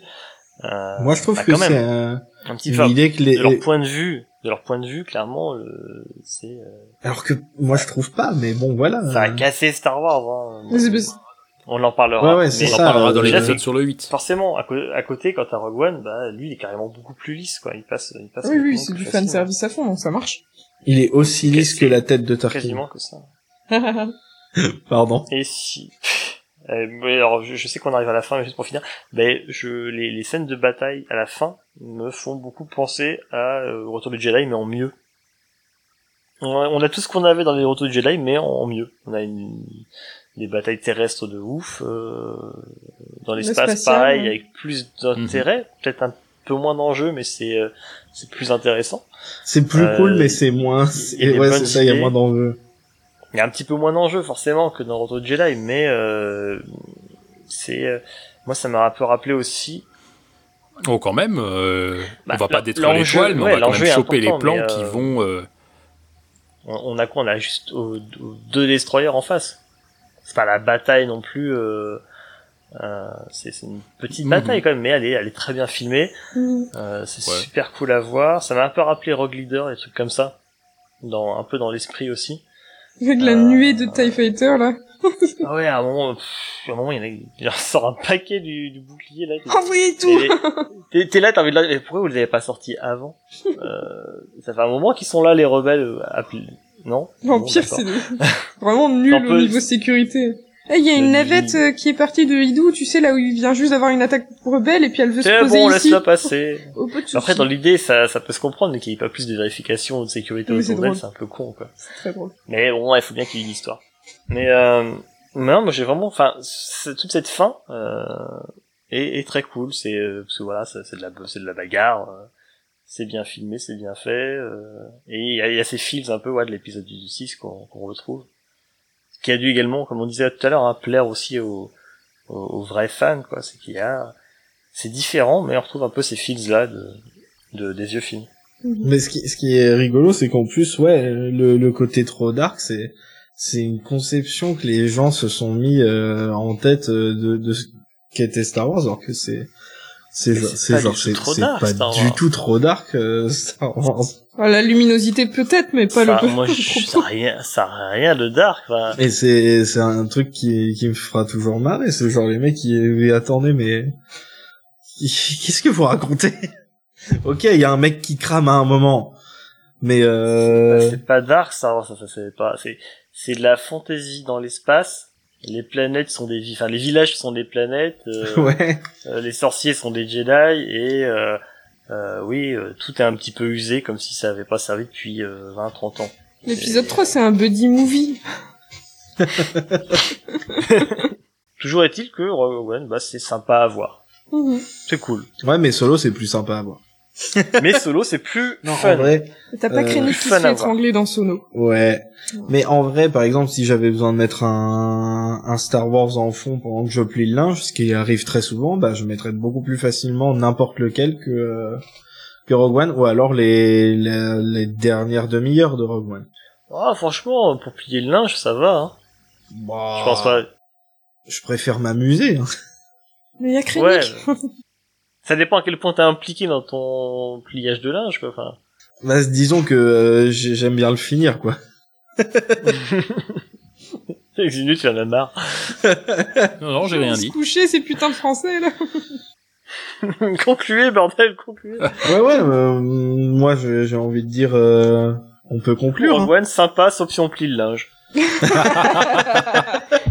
Euh, donc un dernier petit tour de table euh, pour voir euh, si euh, un, un dernier petit mot, euh, Tuki? Non, je sais pas, Krennic qui sourit après s'être fait étrangler. Ouais, j'avoue. Moi, je, je kiffe. Et il a une petite érection. c'est ça, moi aussi. Euh, Matt? Bah, C'est un, c'est un des Star Wars qui n'a pas de bandeau déroulant au début, donc c'est forcément un bon film. Parce que je peux pas blairer ce putain de bandeau déroulant, j'en ai marre, je veux plus les voir.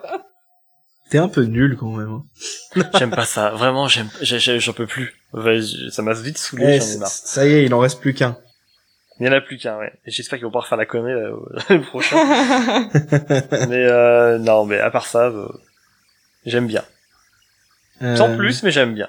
À toi, Ximnut? Ah ben moi, euh, rien que pour le, le mini alien là qui, qui participe à, à l'embuscade sur Jed dans la ville de Jeddah là, le C'est Warwick Davis en plus. c'est c'est c'est encore lui?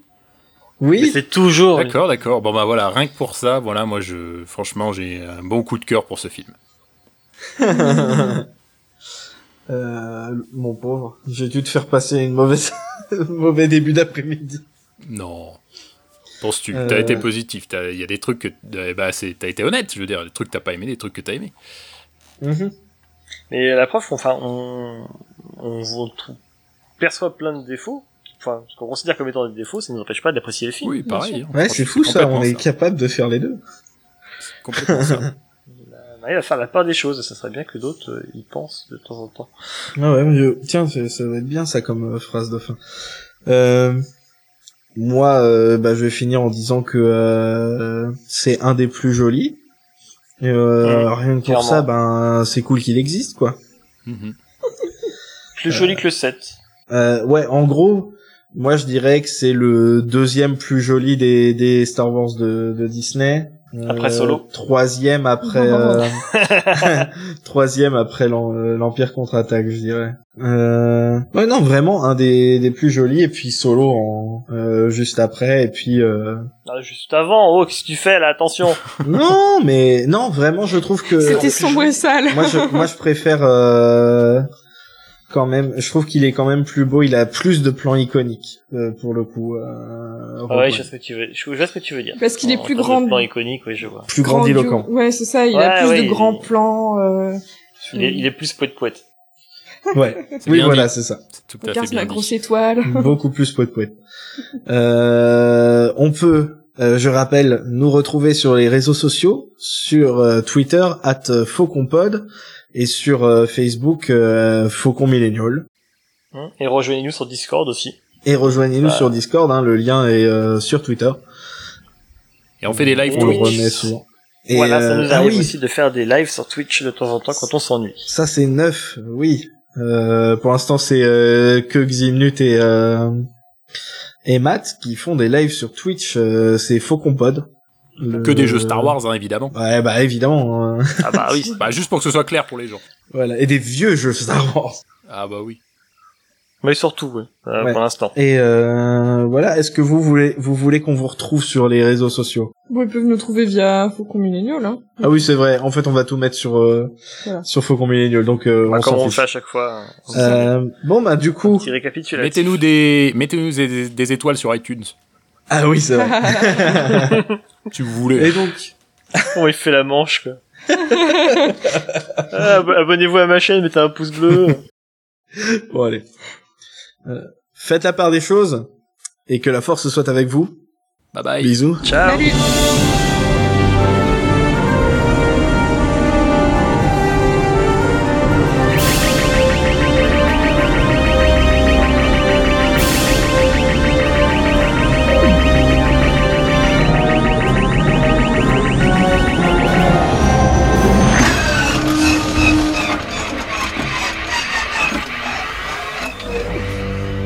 Félicitations. Vous êtes sauvés. Veuillez ne pas résister.